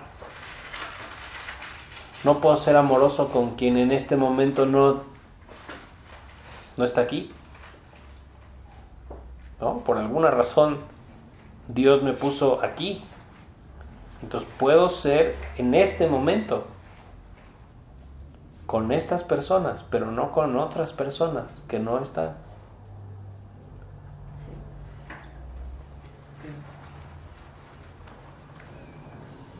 Si entendemos eso, entonces le puedes dar todo a la gente, todo a todos, porque entiendes el tiempo perfecto de Dios. ¿No? Ahí está lo, que, lo, lo de Jesús, ¿no? O sea, cuando Jesús estaba predicando y fueron y le dijeron, oye, está enfermo Lázaro. Y Jesús no podía retirarse de ahí. Pero ¿por qué Jesús no, no dijo, a ver, ya me voy ahorita? Porque lo consultó con qué. ¿Y qué le dijo su corazón? Que no, que no era. Quédate aquí, no es el momento. A pesar de que era mi amigo, a pesar de que lo amaba, a pesar de que realmente sí lo estimaba, ¿eh? O sea, Jesús realmente quería mucho a Lázaro, por eso hasta lloró después. Pero en ese momento, y después cuando llegó, tres días después que ya se había muerto, su hermana le empezó a reclamar, ¿no? Y le dijo, si hubieras venido, si hubieras estado, si hubieras... ¿Sí o no? ¿Y por qué le reclamaron si él siguió su corazón? ¿Por qué? Creencias. Y le dijo, bueno, pues si tú tienes, tienes tanta fe en mí en que lo hubieras sanado, pudieras tener fe en mí en que también puedes resucitar. Porque el tiempo perfecto de Dios es hoy, no ayer. Y como Jesús comprendía tan fuerte eso en su interior y entendió que el tiempo perfecto de Dios era decirle a Lázaro, levántate y anda, lo hizo. Y, no, y el milagro fue el amor en ese tiempo presente. Solamente se puede lograr cuando una persona vive en el tiempo presente y vive en el amor y no se separa de ese amor, o sea, no es separarme, sino es entender esa parte, ¿no? La persona está aquí y dice, ya tengo, ya, ya tengo que irme, ya, ya, me van a regañar, ya tengo, y ahí va, y choca. Desde que vengo a las clases, choco. Pretextos, y le echamos la culpa a todo, menos a lo que es realmente. A todo y a todos. O sea, ¿por qué chocaste? Porque no entendiste que Dios te quería aquí. ¿Por qué razón? Porque tiene un propósito. con Tiene un propósito, solo déjate llevar. Entonces no hay ni que correr, ni que salfarme, ni que salirme, ni que meter. No, o sea, es, es, es una danza. Solo necesitas dejarte enamorar. Baila con el universo, pero no vayas en contra del universo. Porque sí vamos a tener muchas, mucho caos. Vamos a cumplir nuestro propósito en la vida. Cuando una persona cumple su propósito y se deja mover, el dinero, la salud, el- todo llega a su vida. Cuando una persona no se deja mover, no puede suceder. Es que estoy haciendo cabalá, pero no pasa porque lo que porque no has entendido bien la cabalá. ¿Sí? Porque no, porque no te estás soltando. Déjate, suéltate y verás. O sea, suéltate. Simple, solo suéltense y, y y vean. Y vean lo que pasa. Suéltense, déjense llevar por, por la vida. Y van a ver cómo tu destino era ser rico, tu destino era ser empresario, tu destino era ser un, escritor, tu destino... ¡Wow! Pero estaba tan asustado así que no me dejaba llevar. ¿No? Porque ¿en qué estaba, en qué estaba pegado? A mis hijos, a mi casa, a mi escuela, a mi mamá, a mi papá, mis creencias, a A todo menos en lo que debo de estar. Y tú dices, es que Dios no se revela, siempre quiso revelarse, pero tú no te soltaste. O sea, no confiaste en el que no era el tiempo. Porque no confiamos en que no es el tiempo, ¿no? Como decir, no confío en que, en que Dios también puede obrar en el otro y que también necesita el otro obrar, que se obre en él. ¿No? Y entonces quiero que las cosas estén así, como yo quiero, ahorita. No entiendo que lo mejor para mi hermano tal vez es estar lejos de mí en este momento. Y yo voy y lo meto a mi casa y lo dejo, y ahí lo tengo. Es pobre cuate, ¿no?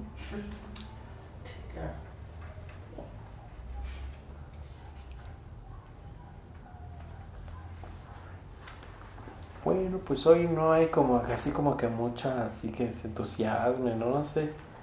Pero lo que sería bueno es como entender de alguna manera que todo viene de Dios y todo puede cambiar en un instante, si Él lo quisiera. Pero no ha cambiado porque tú no dejas o porque no sueltas las ideas que tienes al respecto.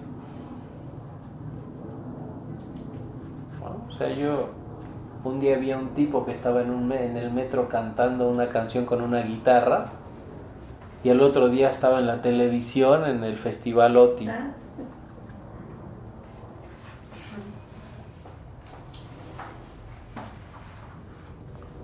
¿Por qué no? O sea, la gente dice suerte. Seguro el tipo se dejó llevar. Si no, no hubiera llegado a ese punto. ¿No? Pero si no se... ¿Qué, ¿Qué, hubiera pasado si el cuate se hubiera dicho, ay no, yo no puedo, ay no, este, no tengo dinero, ay no, es que no sé qué, ¿qué hubiera pasado? Ahí seguiría es que mi abuelito, es que tengo que cuidar a mi abuelita. Por eso no puedo ir a cantar a Chile. ¿Qué hubiera pasado? Pues ahí seguiría. O a lo mejor ya ni allí.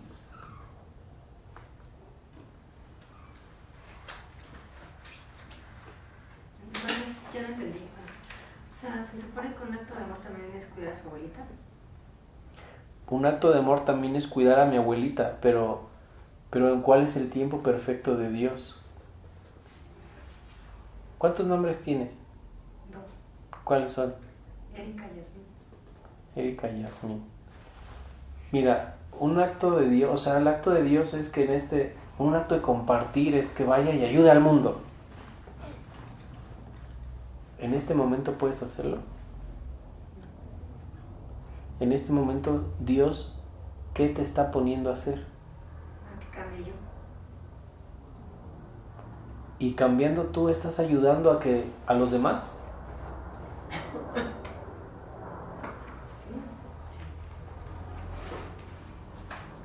Por la misma razón el cuidar, el que se hubiera quedado ese tipo cuidando a su abuelita hubiera impedido su destino. Porque a lo mejor cantando él ha cambiado la vida de mil personas, de 50 mil millones de personas. Si se hubiera quedado cuidando a su abuelita, no porque fuera la voluntad de Dios, sino porque fuera su propia voluntad, por el pobrecita, por el nadie se ocupa de ella, por esa, ¿ves? No, no ayudaste ni a tu abuelita ni a nadie, porque ahora nadie escuchaba lo que tienes que decir. O sea, sí es ayudar a la gente y sí es compartir con la gente, pero es, es ir en el tiempo de Dios. O sea, en este momento aprendiendo estás ayudando al mundo. El día de mañana Dios te va a decir para qué aprendiste. ¿no? Y podrás ayudar y ser feliz ayudando a alguien y compartiendo algo, ¿no? Pero ahorita tu compartir es recibir. Lo mismo, hay momentos donde el compartir es estar junto a mi abuelita y hay momentos donde compartir es asumir la responsabilidad de subirme una montaña. Hay momentos, pero todo debe de ir en el orden perfecto, en la en la en el orden divino. Es importante que entendamos esto porque podemos ser muy infelices. O si es que Dios quiere que esté ahí, a ver, aguanta, no siempre. No siempre es esa, esa manera, ¿eh? Por ejemplo, imagínense que sea muy bueno, pero así muy bueno para su alma aprender salmos, porque cuando lo hacen empiezan a llenarse de luz y así, ¿no? Pero justo el día que tiene que venir, les dicen, hoy es que no hay quien cuide a mis perros, quédate tú, por favor, ve, están ahí enfermitos. ¿Y qué hace la persona? Dice, bueno, pues Dios dice que cuida a los perritos y se queda cuidando a los perritos en esa misma semana, a los cinco días, en esa misma semana, está súper triste, se quiere cortar las venas, ya no quiere saber nada de la vida. ¿Dónde estuvo su error? Que se quiso quedar con los.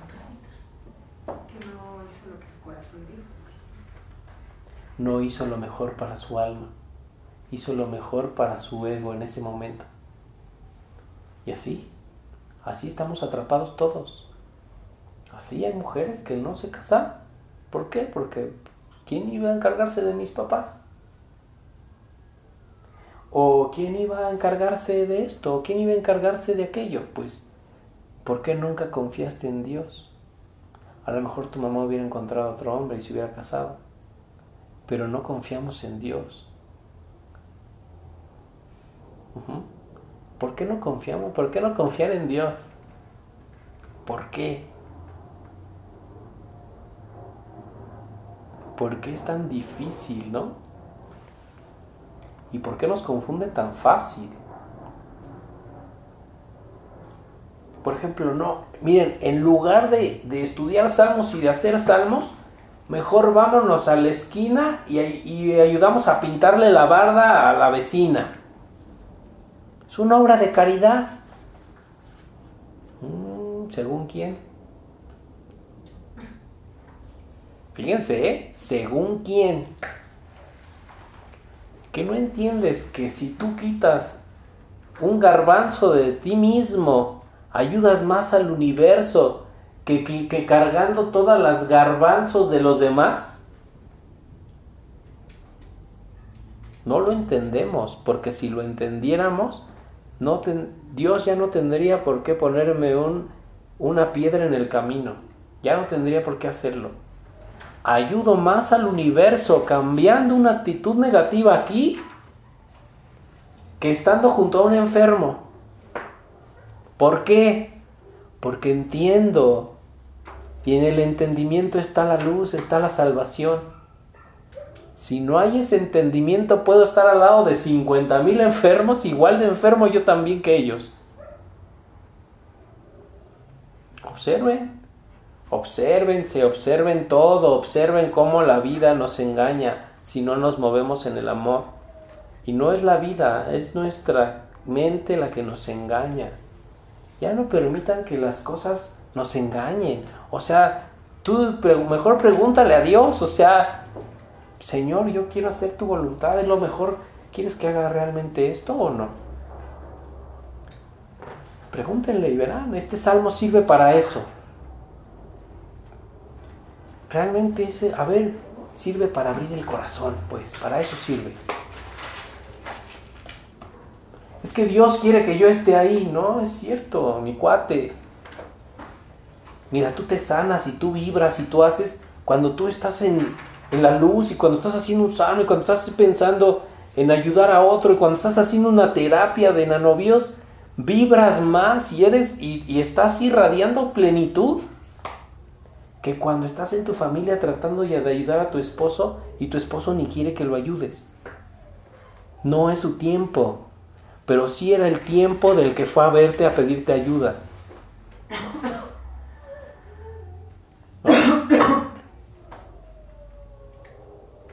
¿Por qué chilla el perro? ¿Por qué chilla?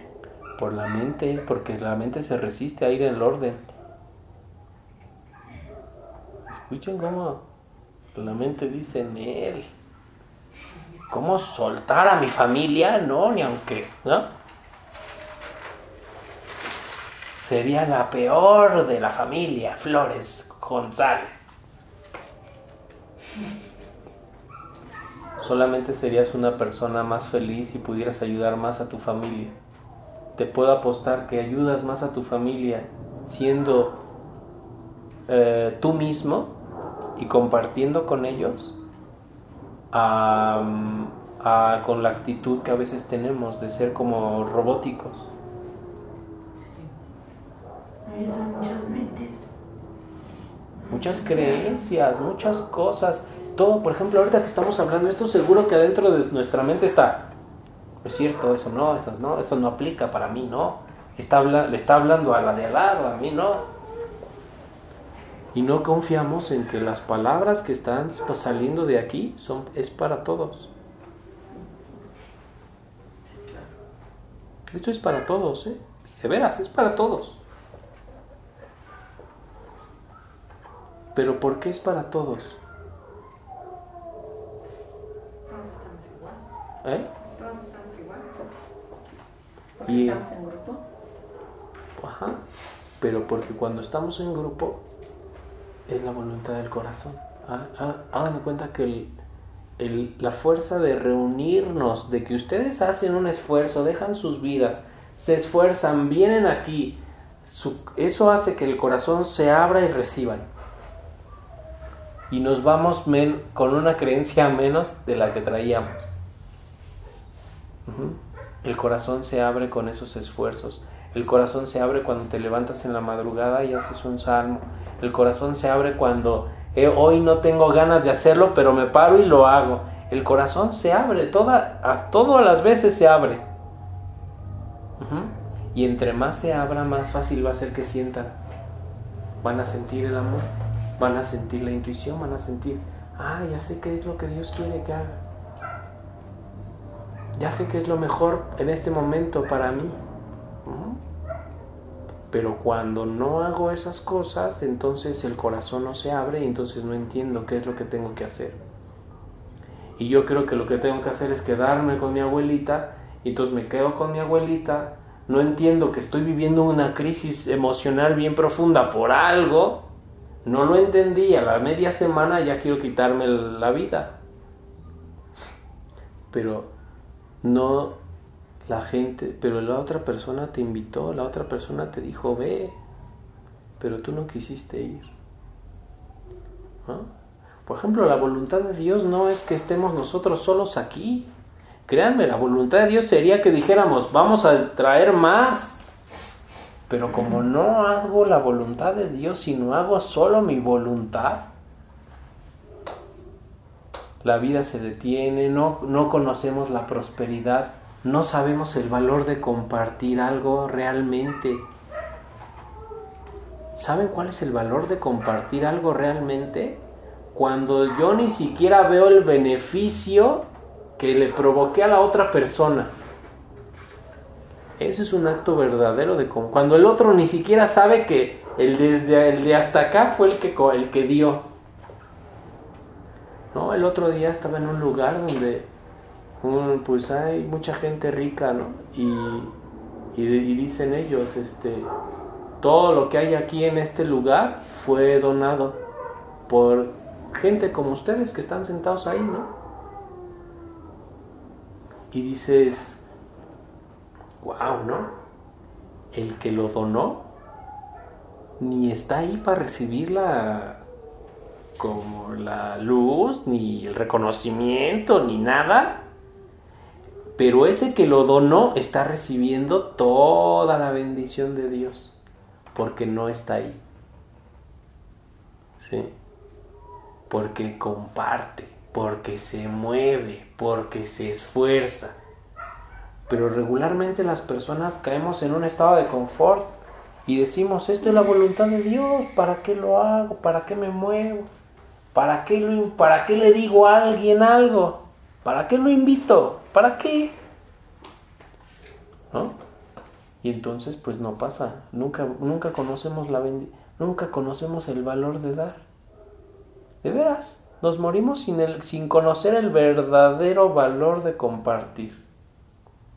Yo a la gente que he visto que comparte, que realmente comparte, Dios le hace milagros. Y he visto gente que le quita hasta cáncer o lo que sea, no, no se limita, pero la persona está haciendo actos de caridad tan fuertes que esa misma fuerza es lo que le arranca toda la, todo lo que está podrido. Pero cuando la persona no hace el acto de caridad, por eso la caridad es algo que nos puede ayudar mucho, pero si no hacemos caridad, no, no, no nos damos cuenta del poder que tiene el compartir.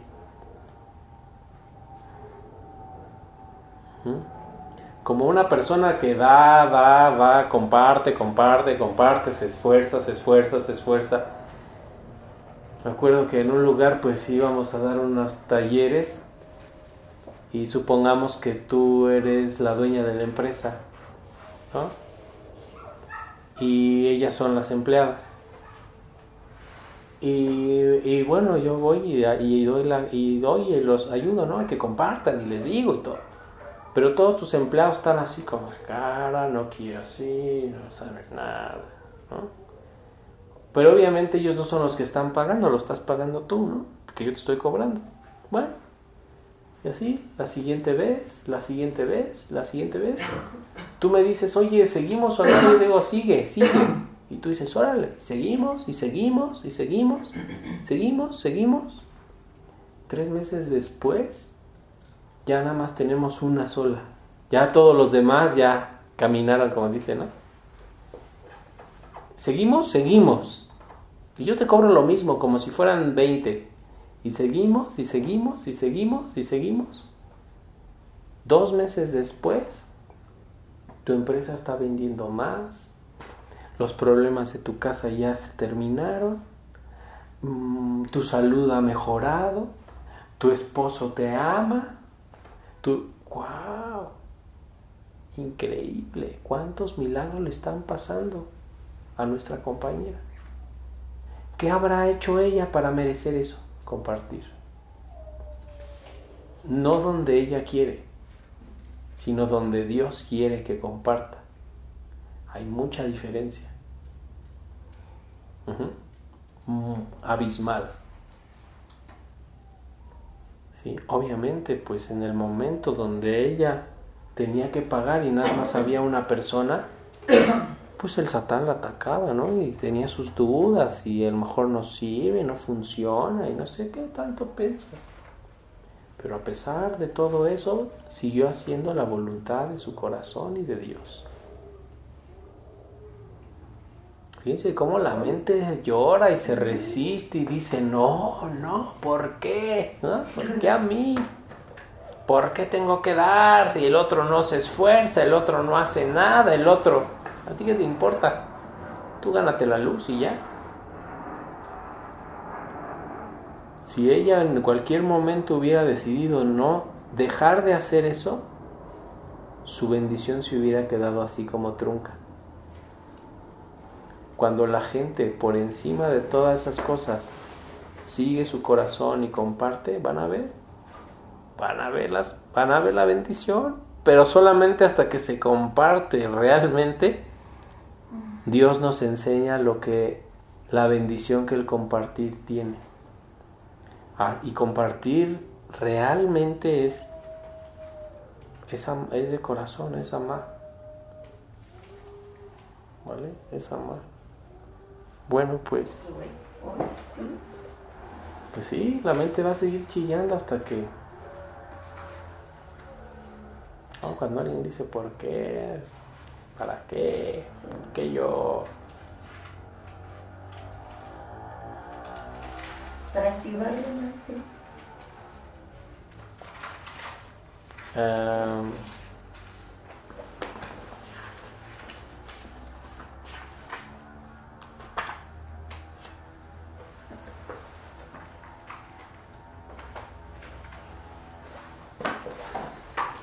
Van a, van a, a pensar todo el tiempo la palabra hashaha.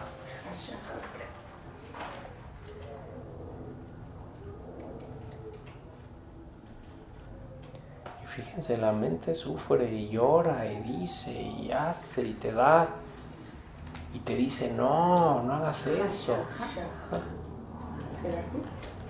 Así mientras lo cantan. Lo van a cantar tres veces y lo vamos a hacer en la mañana. Acuérdense, este salmo sirve para ser consciente el corazón. Vamos a abrir nuestro corazón a lo que Dios quiera. No tengan miedo. Sí, ¿saben?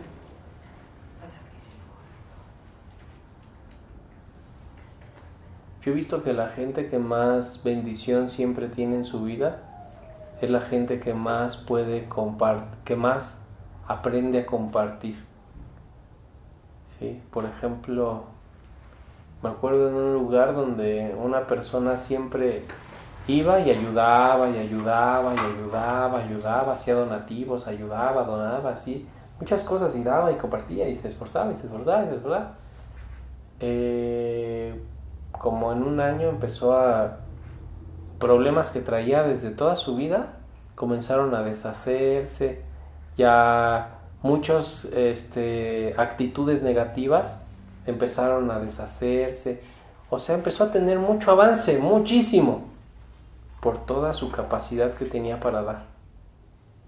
Y también he visto gente que lleva 30, 40 años en esto y en lo que ustedes quieran, ¿eh? y en una sinagoga o en, en una yeshiva estudiando con maestros y sigue siendo la misma persona egoísta y sigue teniendo el mismo problema que tiene desde hace 20 años.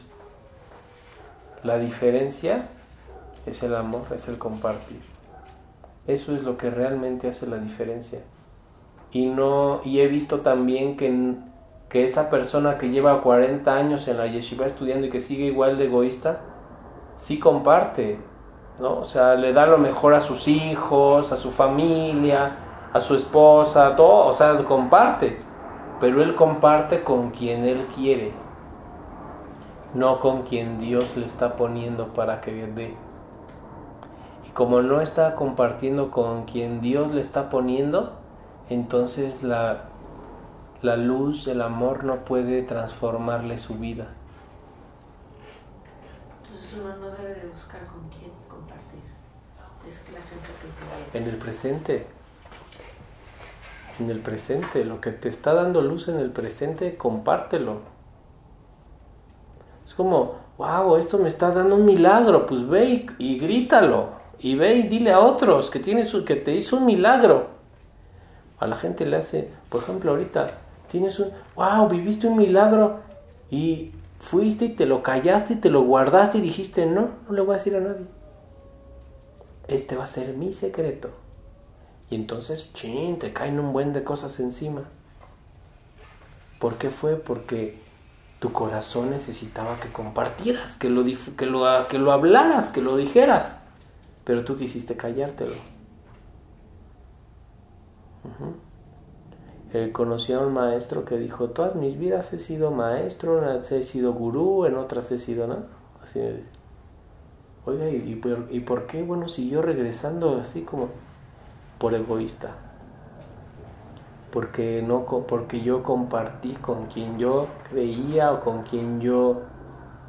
Y no entendí que es con quien Dios me pone. ¿No? Imagínate que Dios te diera un millón de dólares ahorita y te, y te encontraras en la calle así a una persona que está con un proyecto así buscando, ¿no? Por favor, Señor, ayúdeme. Quiero este, echar a andar este negocio, pero nadie, nadie quiere conmigo, ¿no? Como diciendo. Y Dios te acaba de dar a ti un millón de dólares y tu corazón te dice compártelo, ayúdalo, dale, esfuerzo, lo necesita. ¿Y tú qué dices? No, o sea, es la primera reacción. Voy y le compro a mi hijo otro coche que ya no aprecia. Y voy y compro esto y ya me lo gasté. ¿Qué pasa con... ¿Qué pasa con eso? O sea, y con ese millón de dólares, ¿crees que te vuelva otra vez a venir? porque tenía un propósito que tú no viste, porque no escuchaste lo que tu corazón quería. Así como ese ejemplo, nos pasa todo en la vida. Nos llega la oportunidad, no la vemos y la oportunidad después ya es algo que es muy difícil que vuelva a pasar. A ver, vuelve y te saca la lotería y vuelve a ganar un millón de dólares. No, pues ya no. Pero en el momento que Dios te estaba diciendo, comparte con Él, lo hubiera compartido con ese cuate y ¿qué hubiera pasado? Se vuelve a ganar la lotería. A lo mejor el cuate se, se hace rico y, y lo hace socio y ya no te preocupes más por dinero. Ese millón de dólares se hubiera convertido en 150 mil. Por decir algo, ¿no? Pero es con todas las bendiciones, así pasa. Sí, hay gente que, este, se gana. Yo me imagino que son gente compartida porque luego te enteras y que se ganó, no sé, que se ganó.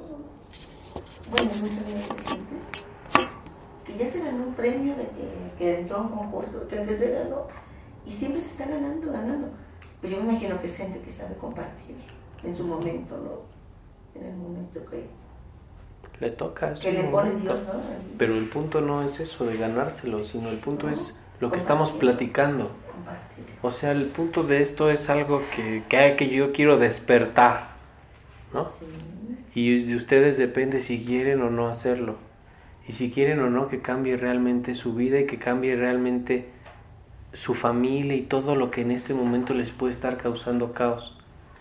La tzedaká puede cambiar mi vida 180 grados. Tzedaká es una palabra que quiere decir así literal, caridad. Y la caridad es algo que se da en el como mi corazón quiere y a donde mi corazón quiere darlo. Ajá. Por ejemplo, un acto de tzedaká es cuando vemos eh, vamos con una persona y vemos que se esfuerza, se esfuerza, se esfuerza, se esfuerza, pero no le llega a la luz. Y le digo a mi corazón, a esta persona la puedo ayudar y siento, sí. Voy y ahí es donde le doy. ¿Qué pasa? Un aspecto donde yo traía una, una torona así de años, empieza a ser así. Luego voy por la calle y se me aparece alguien y me dice, ¿me da dinero? Y le digo a mi corazón y mi corazón dice, no. ¿Qué significa? ¿Mm? No, de dinero no. Compártelo otra cosa. Más adelante vuelvo, vuelvo a conectar con un señor que me cae bien gordo y le pregunto a mi corazón, ¿es aquí donde debo hacer la tzedaká? Y me dice, sí, sas, lo doy. Y mi realidad hace otro giro. La tzedaká nos va, de esta película, nos va a ir cambiando a otra y a otra y a otra y a otra y a otra y a otra. Hasta que nuestra vida no vuelva a ser la misma. Y si nuestra vida no ha cambiado es porque no hemos hecho tzedaká. Oye, pero es que yo sí comparto, sí doy, yo voy a ayudar a la gente, yo voy a ayudar a pintar las paredes, yo ando haciendo labor social, ando haciendo esto, ando haciendo aquello. Pero esos no son verdaderos actos de caridad, muchas veces son para tu reconocimiento. Much- obsérvense, muchas veces nada más es por la parte social, por el wow, ¿no? ¿no? Logré esto, logré hacerlo pero no fue realmente por el amor. A veces la caridad puede ser que tú vengas a una clase. ¿Quién se va a enterar? Nadie, más que tú. A veces un acto de caridad puede ser que mm, que vayas con el psicólogo y le cuentes todos tus traumas para que te ayude. Sí. O sea, la, caridad la caridad es como un acto de compartir con los demás. En dinero, en tiempo, en... El dinero es tiempo, es luz. Eso es compartir luz. Pero no es donde tú quieras, es donde Dios. Donde Dios necesita que tú lo hagas. ¿Mm?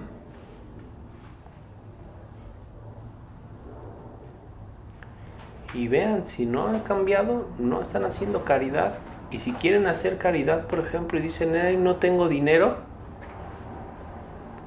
Ve e invita a una persona y dile, vamos a una clase de, de salmos. Si la persona no viene, no te preocupes, pero hiciste caridad.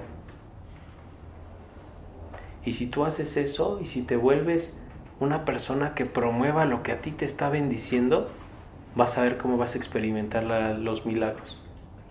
Pero si solo te lo guardas para ti, no funciona. La sabiduría no funciona de esa manera.